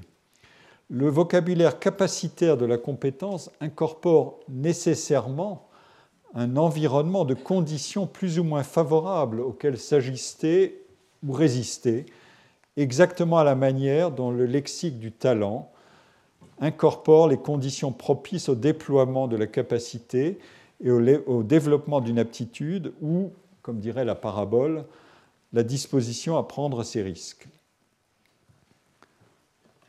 Et donc, cette élaboration de la notion de compétence a débouché sur l'argument de l'adaptabilité. La difficulté que nous avons rencontrée déjà pour cerner la notion de talent ressurgit donc ici sans surprise, puisque l'origine capacitaire des notions est similaire. Puisqu'une aptitude ou une capacité ne se décrit pas sans que soient spécifiées les conditions de sa mise en œuvre et de sa stimulation, le cercle méthodologique n'est jamais loin. La compétence s'observe dans les résultats, dans la performance obtenue, qu'on parle de réussite de l'activité effectuée ou, du degré d'habileté atteint. Henri Pierron, euh, qui a enseigné ici au Collège de France entre 1923 et 1951 la psychologie, écrivait à propos des aptitudes En la matière, je cite, c'est l'outil de mesure qui détermine la réalité de la chose. Notons que la qualification était elle-même d'ailleurs une notion capacitaire, mais dont la mise en œuvre était standardisée. Les grilles de classification des emplois qui ont été inventées après-guerre en France, dites grilles parodie, ont pu d'ailleurs s'accorder aisément avec la sémantique des qualifications. les aptitudes requises par les individus, requises pendant des individus, y étaient essentiellement commensurables. La grille des qualifications était hiérarchique, mais aussi homogène, car la hiérarchie était engendrée par une métrique simple et par un ajustement spécifiable a priori entre un poste et les savoirs requis pour l'occuper. La capacité du travailleur qualifié était déterminée à l'origine dans le contrat de travail qui prenait appui sur une convention simple de mesure. Toute l'architecture des emplois et des négociations collectives s'y est massivement référée. L'organisation en passant contrat de travail avec l'individu sur la base d'une métrique stable et définie a priori de ses capacités requises et attendues dans un poste de travail devait donc aussi fournir les ressources nécessaires à la mise en œuvre linéaire, prévisible, de ces qualifications capacitaires. Par contraste, euh, la dimension capacitaire de la compétence dit tout à fait autre chose. La compétence est, différenciatrice, individualisatrice et contextualisée. Son évaluation est par définition contingente, empreinte des caractéristiques contextuelles de son appréciation, à commencer par celle de la comparaison interindividuelle, puisqu'il est question de différence, mais sans critères invariables et acontextuels de comparaison. Et le profil de la compétence est évolutif. L'individu est conçu comme une totalité en développement dont les potentialités sont actualisées selon la nature des tâches, selon la valeur formatrice de leur degré de routine ou de non-routine et selon la valeur sécurisante de leur prévisibilité. Et là, le contrat d'emploi n'est pas établi sur une adéquation stable entre un poste et des capacités, mais sur un engagement réciproque. L'employeur doit fournir les moyens et les tâches propres à permettre aux salariés de se développer et d'apprendre, et le salarié doit s'engager dans des situations de travail qui augmentent ses capacités d'apprentissage risque d'erreur et d'échec compris, ce qui est un problème en soi, la tolérance à l'échec ou à l'erreur. L'autonomie et la responsabilité inhérentes à l'activation d'une logique de compétence peuvent être vues comme une demande du salarié, mais aussi comme une demande de l'employeur. C'est une marge et une injonction. Mais l'équilibre entre ces deux perspectives symétriques sur l'autonomie d'action contenue dans le vocabulaire de la compétence est logé dans un contrat de subordination et de prescription du travail et de la performance, c'est la définition du salariat, et non pas dans une situation juridique statutaire d'indépendance, alors que, comme on l'a vu, la notion de compétence est ancrée à l'origine dans cette combinaison d'autonomie juridique, d'expertise et d'habilitation juridiquement protégée. Plusieurs arguments ont affleuré dans la discussion que je viens de mener sur la notion de compétence. Ces arguments paraissent suggérer que, au fond, la notion de talent pourrait bien n'être qu'un autre mot pour le même problème. Il se pourrait que le talent, comme dit un, un article récent de Breiner, le talent ne soit qu'un des nombreux mots à la mode des ressources humaines qui se sont glissées dans notre conscience collective. Est-ce qu'il faut approuver ou non Je vais laisser pour l'instant la réponse en suspens. Et j'en viens à mon second commentaire sur le tableau que je vous ai présenté tout à l'heure concernant les termes associés au vocabulaire ou à la notion de talent. Il y a deux notions, ou groupes de notions, vous les voyez encore ici, qui paraissent se distinguer. Euh, knowledge et patterns of thought, feeling or behavior. Les modes de pensée, de sensibilité ou de comportement qui peuvent être appliqués productivement euh, de euh, la ligne de, ce vocabulaire qui est cité euh, dans la ligne 3 voilà, de, ce tableau initial. J'en reviens maintenant à la synthèse. Constitue une définition si générale qu'on peut évidemment s'inquiéter de son pouvoir définitionnel, à moins de considérer que le talent doit être une qualification inclusive, non séparatrice, comme elle peut l'être aujourd'hui de plus en plus, et que sa définissabilité est elle-même un obstacle à, la plasticité de ses usages ou des injonctions et évaluations qui s'en réclament. Cela dit, le facteur de knowledge, c'est-à-dire de savoir ou de connaissance qui est associé au talent, euh, il est cité dans les définitions 5, 7, 11, 16 et 17. Euh, euh, je vous les redonne rapidement. 5, c'est tiré du livre précisément de ces auteurs du fameux rapport McKinsey sur la guerre des talents. The sum of a person's ability, his or her intrinsic gifts, skills, knowledge, experience, intelligence, judgment, attitude, character, and drive. It also includes her, his or her ability to learn and grow, euh, etc. Et, et, ça va ainsi comme ça. Je ne vais pas détailler tout ça. En fait, on peut bien sûr y voir une sorte d'évidence de sens commun, comme celle qui établit la relation de complémentarité entre un facteur substantiel, le savoir, à valeur productive, et des dispositions, des capacités. Mais ce qui est plus intéressant, c'est, euh, et qui rapproche cette définition du talent de celle des compétences, en tout cas sur ce point, c'est l'argument d'une combinaison de ressources qui sont décrites soit comme une addition ou comme une multiplication. J'en reviendrai à cette distinction entre addition et multiplication. Elle m'occupera beaucoup quand j'en viendrai à la, modélisation de ce que contient cette boîte noire du talent pour conclure mon cours. Mais ici, cet argument d'une multiplicité de facteurs qui agissent en synergie euh, est à la fois une manière d'enrichir la description, même si elle est très sommairement énumérative, euh, de ces caractéristiques qui sont recherchées dans le talent, mais aussi une manière d'incorporer les différentes dimensions de ce que contient l'individualisation des qualités qui sont désignées par le talent, ces fameuses hard skills et soft skills, comme on les appelle aujourd'hui dans le vocabulaire euh, contemporain des analyses du travail qui s'est beaucoup répandu.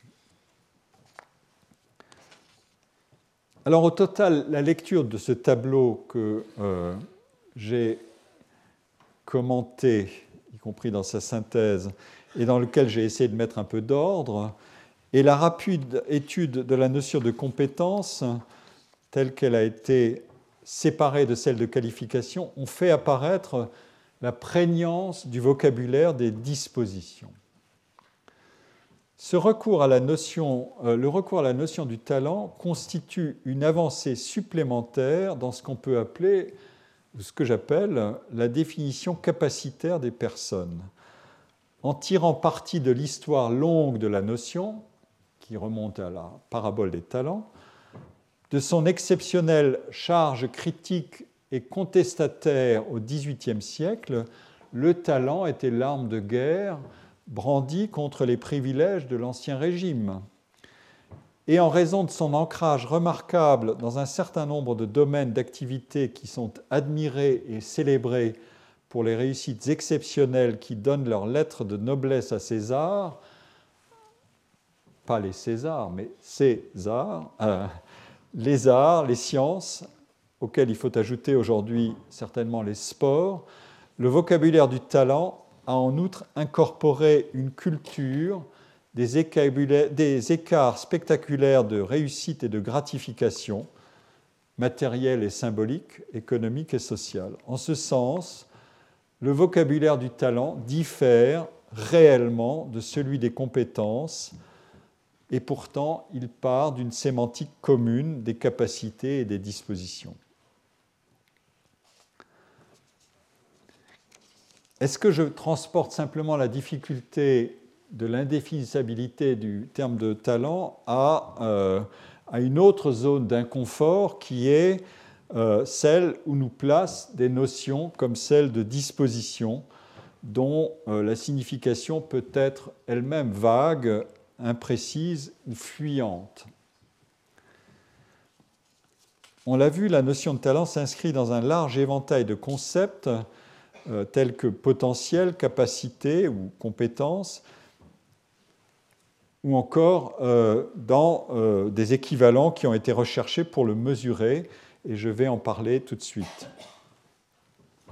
Beaucoup de recherches dans les disciplines dont j'ai déjà parlé, l'économie, la psychologie, les sciences de l'éducation, tendent à traiter ces concepts euh, comme des notions interchangeables, en soutenant qu'une notion aussi holistique que le talent ou la compétence ne peut être approchée que par des indices ou des caractéristiques imparfaits, autrement dit par des termes approximatifs.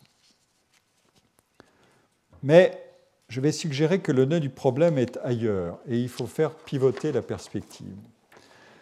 L'écart que j'ai souligné entre la réorientation massive des entreprises du côté des talents et le développement du marché du conseil en gestion des talents d'un côté et l'indéfinissabilité de l'objet talent de l'autre ne peut apparaître que euh, peut apparaître dysfonctionnel que pour ce qui oublie tout simplement que ce qu'introduit la sémantique du talent, non pas une mesure des acquis individuels euh, dans la gestion de soi ou des personnels, par l'état d'adéquation entre ce qu'on sait et ce qu'on doit faire dans un emploi, mais une technologie de gestion entièrement orientée vers l'anticipation et le calcul probabiliste.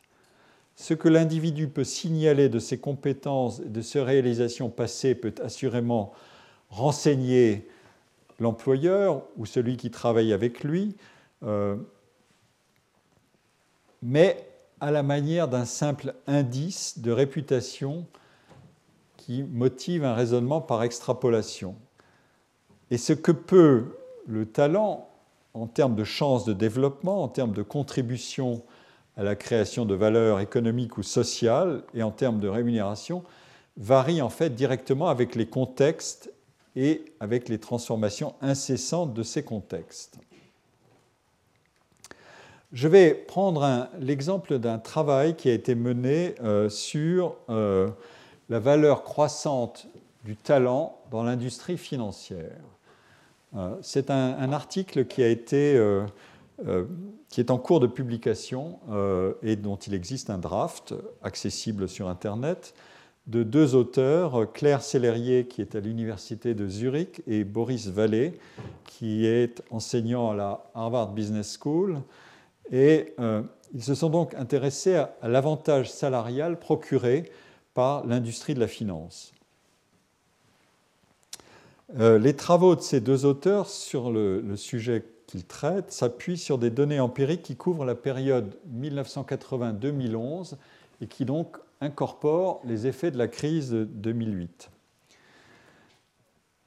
Et leurs estimations économétriques montrent que le rendement du talent, on va voir comment il est défini, a été multiplié par 3 dans le secteur financier entre 1980 et 2011 et que logiquement ce bond s'est accompagné de l'orientation d'une part croissante d'individus présumés talentueux vers la finance.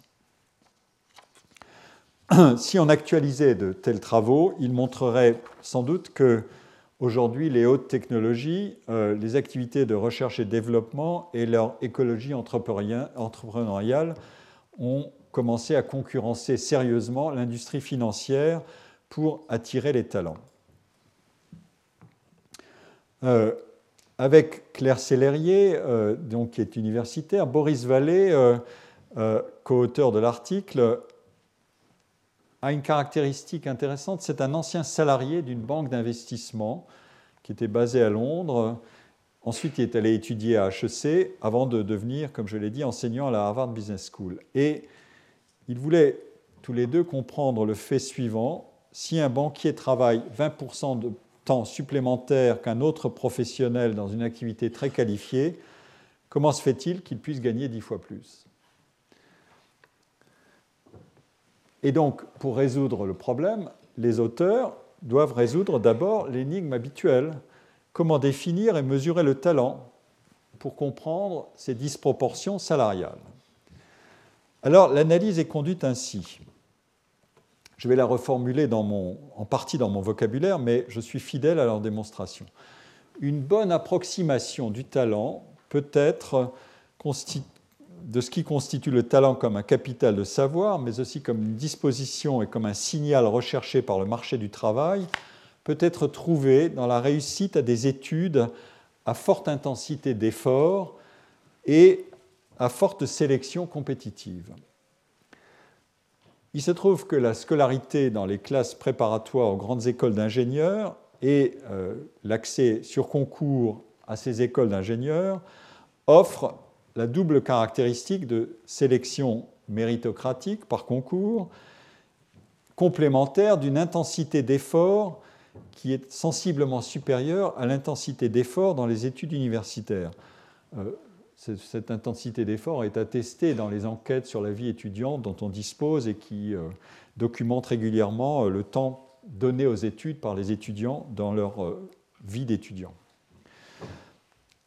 La particularité du système français des grandes écoles, c'est qu'elle constitue un vivier de candidats qui sont hiérarchisés par leur réussite au concours à la fin de leur scolarité dans les classes préparatoires.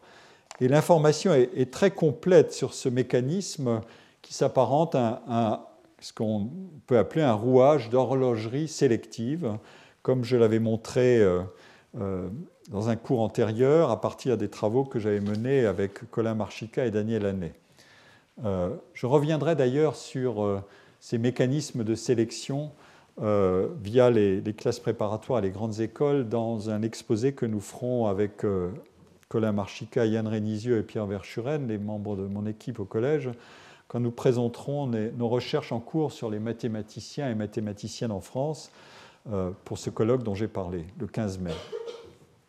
Célérier et, euh, Vallée euh, créent une première composante de leur variable du talent à partir de ce fonctionnement de l'architecture hiérarchisée qui apparie les étudiants et les écoles de la manière la plus simple, les étudiants le mieux classés au concours rejoignent les écoles les plus réputées, c'est-à-dire celles qui sélectionnent exclusivement les étudiants les mieux classés. Et la distribution des flux s'opère ainsi en cascade descendante. Ici, vous avez un tableau qui vous place, il y a 218 écoles, donc il y a, une belle population d'écoles d'ingénieurs, et qui classe les écoles en fonction de leur taux de sélectivité vous voyez que l'école polytechnique euh, admet 1,5% euh, des, étudiants qui se sont présentés et, euh, ou du moins peut sélectionner dans la, dans la liste les 1,5% de ceux qui sont les mieux classés. Et l'école de Limoges, qui se situe au bas de la hiérarchie, elle, est la moins sélective de toutes. et donc, un proxy du talent, euh, ça peut être euh, la mesure de la position de la hiérarchie de ces écoles en fonction de la sélectivité qu'elles pratiquent. Les deux chercheurs exploitent ensuite des informations complémentaires sur l'origine sociale des individus et sur le fait d'avoir des parents qui ont été actifs dans le même secteur qu'eux ou pas, sur le sexe, la nationalité, le statut familial, l'âge à la sortie de l'école, l'âge de diplomation et on sait que la précocité peut être interprétée éventuellement comme un indice supplémentaire de qualité talentueuse, comme on dit. On reviendra sur ce problème quand on parlera des mathématiciens et de l'armature des concours, euh, y compris des olympiades de mathématiques, qui cherchent à détecter des talents précoces. Euh, les auteurs utilisent ensuite des données d'insertion de carrière professionnelle et de rémunération qui ont été produites et qui sont produites par une fédération qui s'appelle Ingénieurs et scientifiques de France, ex-Conseil national des ingénieurs et scientifiques de France. Ça, ça fait très euh, euh, sorti de la guerre. Euh, et donc, ça a été rebaptisé Ingénieurs et scientifiques de France. C'est une fédération de 122 associations d'anciens élèves d'écoles d'ingénieurs, d'associations scientifiques, scientifiques, techniques et professionnelles, etc.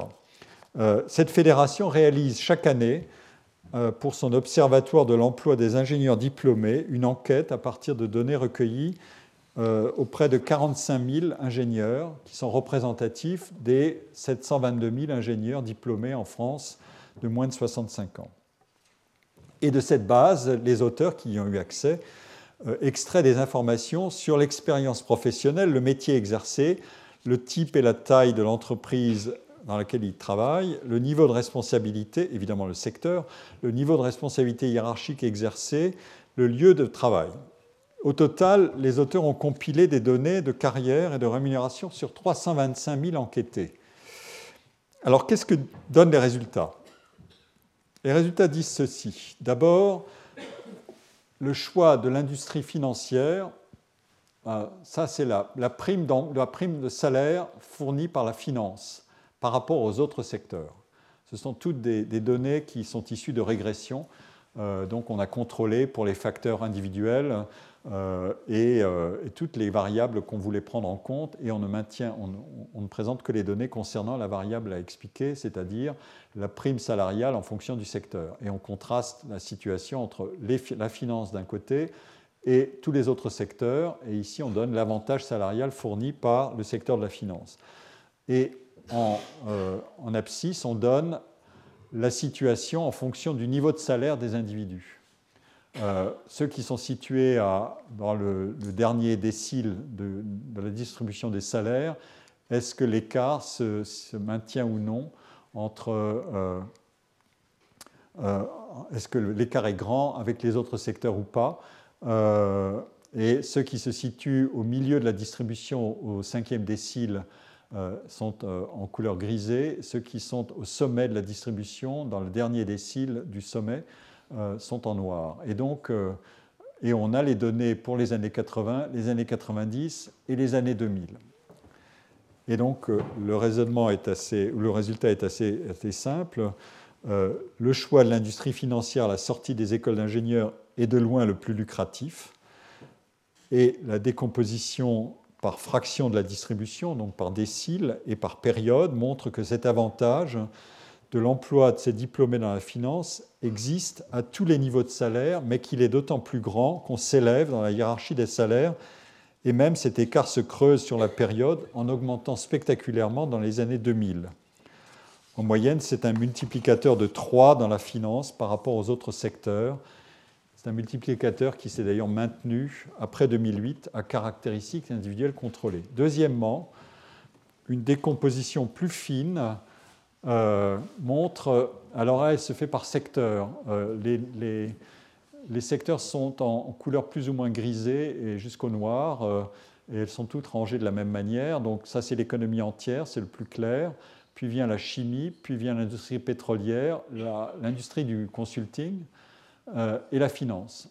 Et elles sont rangées tout le temps de la même manière. Et en abscisse, vous avez euh, la distribution des, situations par taux de sélection des écoles. C'est-à-dire, euh, les étudiants sortis des écoles les plus sélectives sont là, et ceux sortis des écoles beaucoup moins, enfin, jusqu'à un certain seuil. Ici, c'est, on est à 60%, donc on n'est pas dans le bas de la distribution euh, que je mentionnais tout à l'heure. Donc, on a restreint la comparaison. Mais la comparaison est éloquente puisqu'on passe de, des écoles à peu près la moitié du rang euh, jusqu'aux écoles du sommet. La moitié du classement jusqu'au sommet. Et donc, euh, et on voit euh, quelle est la situation relative dans les différents secteurs. La finance paye mieux que le conseil et mieux que l'industrie pétrolière et l'industrie chimique, et enfin mieux que la moyenne des emplois détenus dans l'économie tout entière par ses diplômés mais ces écarts sont relativement faibles pour les diplômés des écoles moins sélectives et qui ne figurent en tout cas pas parmi les 20%, des meilleurs à partir desquels la situation se décante et, se différencie nettement. Et évidemment, elle augmente encore spectaculairement à la, fin de la distribution, dans le haut de la distribution. Euh, enfin, troisième, il faut que j'avance un peu plus vite. Enfin, euh, le, graphique qui est là montre euh, qu'on le voit de manière encore plus simple. On prend la finance et le reste de l'économie, et l'abscisse est la même. La zone grise autour des courbes, c'est l'intervalle de confiance du calcul statistique, mais les données sont, très cohérentes. Euh, et elles sont, donc il y a une corrélation extrêmement forte entre sélectivité, indicatrice potentielle du talent et niveau de, euh, l'avantage salarial que fournit euh, euh, le secteur de la finance par rapport aux autres.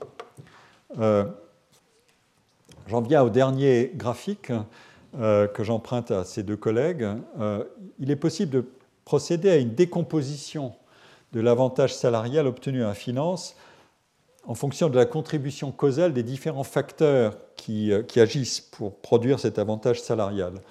La barre bleue ici, c'est la totalité de l'avantage et toutes les autres barres sont des fractions de, celle-ci qui indiquent comment on a décomposé cet avantage en différents facteurs.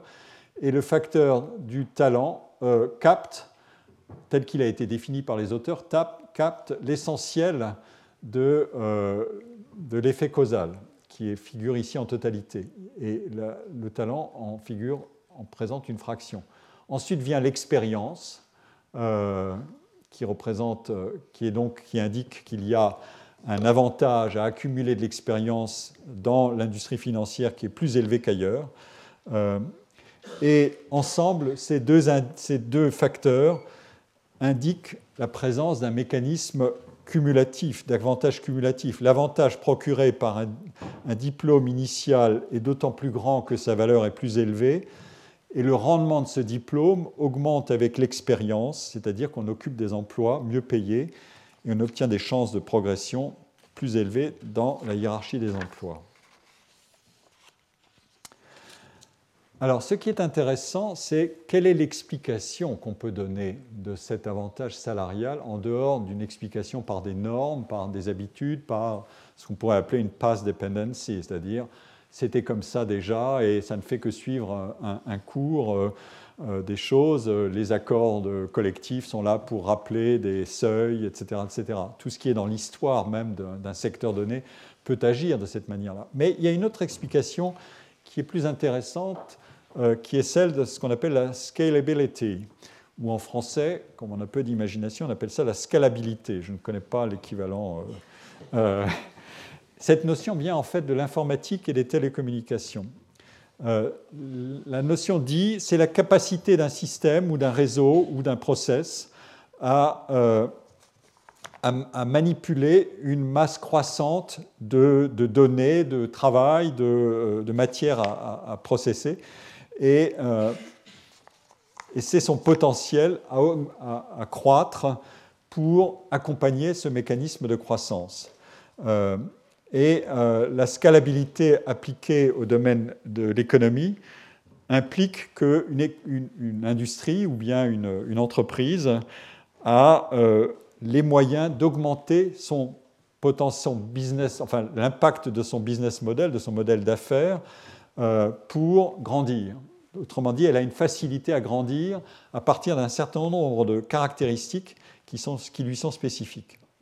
C'est en quelque sorte son potentiel de croissance qui, est, qui figure dans cette notion.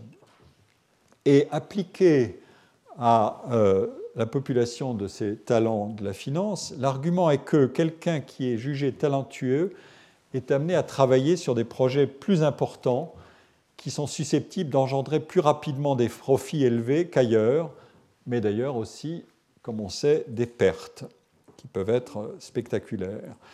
Euh, le capital auquel l'individu applique son travail dans l'industrie financière, il a une particularité tout à fait remarquable, c'est que c'est un capital liquide.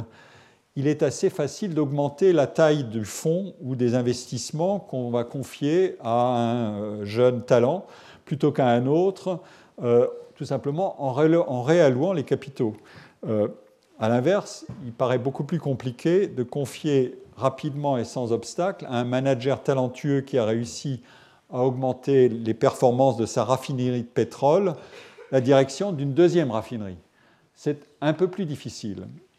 Euh, il y a une rigidité du capital physique dans le cas de la raffinerie qui pose donc des, limites à l'effet multiplicateur du talent euh, de cet ingénieur manager, alors que le rendement du talent dans l'activité en finance est directement observable dans l'augmentation de son aire d'activité, du volume des fonds qu'il manie et de la taille des projets qu'il mène. Une fusion-acquisition à 10 milliards, ça n'est pas la même chose qu'une fusion-acquisition à 10 millions. Mais évidemment, cette talent scalability implique une échelle des risques en même temps que des profits espérés. Pensons à l'affaire Kerviel. Euh, d'où le fait que dans l'industrie financière, plus qu'ailleurs, la pratique de la rémunération à la performance est beaucoup plus développée. Les auteurs de l'étude, euh, et Vallée, notent que on rémunère à la performance 65% des salariés. Et la part du variable, qui est donc conditionnel à la performance, par rapport au fixe, est beaucoup plus importante qu'ailleurs. C'est ce qui conduit à distordre d'ailleurs les incitations. Euh, la prise de risque et le profit à court terme, qui sont générateurs de bonus et de gratifications sur différentes formes, les salaires, les actions, euh, les salaires différés, euh, les promotions, les éventuels golden parachutes, éclipsent les objectifs à long terme. Et chaque crise financière rappelle invariablement ce problème et chaque intervalle entre les deux crises pousse à oublier le problème dans une course sans fin entre régulation, spéculation sur les talents, compétition globale et comportement déviant. Il y a là-dessus une très bonne mise au point de, euh, Jean Tirole euh, et, d'un de ses co-auteurs, Roland Benabou, euh, dans un article intitulé Culture des bonus. Je crois que j'arrive au terme de mon exposé à l'instant même, à midi, et donc j'enchaînerai rapidement la prochaine séance, juste pour vous indiquer que je ne me trahis pas, j'ai indiqué dans mon plan que euh, il est susceptible d'ajustement contingent. Donc, je, m'attribue la capacité d'ajuster de manière contingente mon exposé en vous donnant la conclusion de cette, euh, première, euh, ce premier cours qui enchaînera assez facilement avec euh, le suivant. Merci de votre attention. Retrouvez tous les contenus du Collège de France sur www.colège-2-france.fr.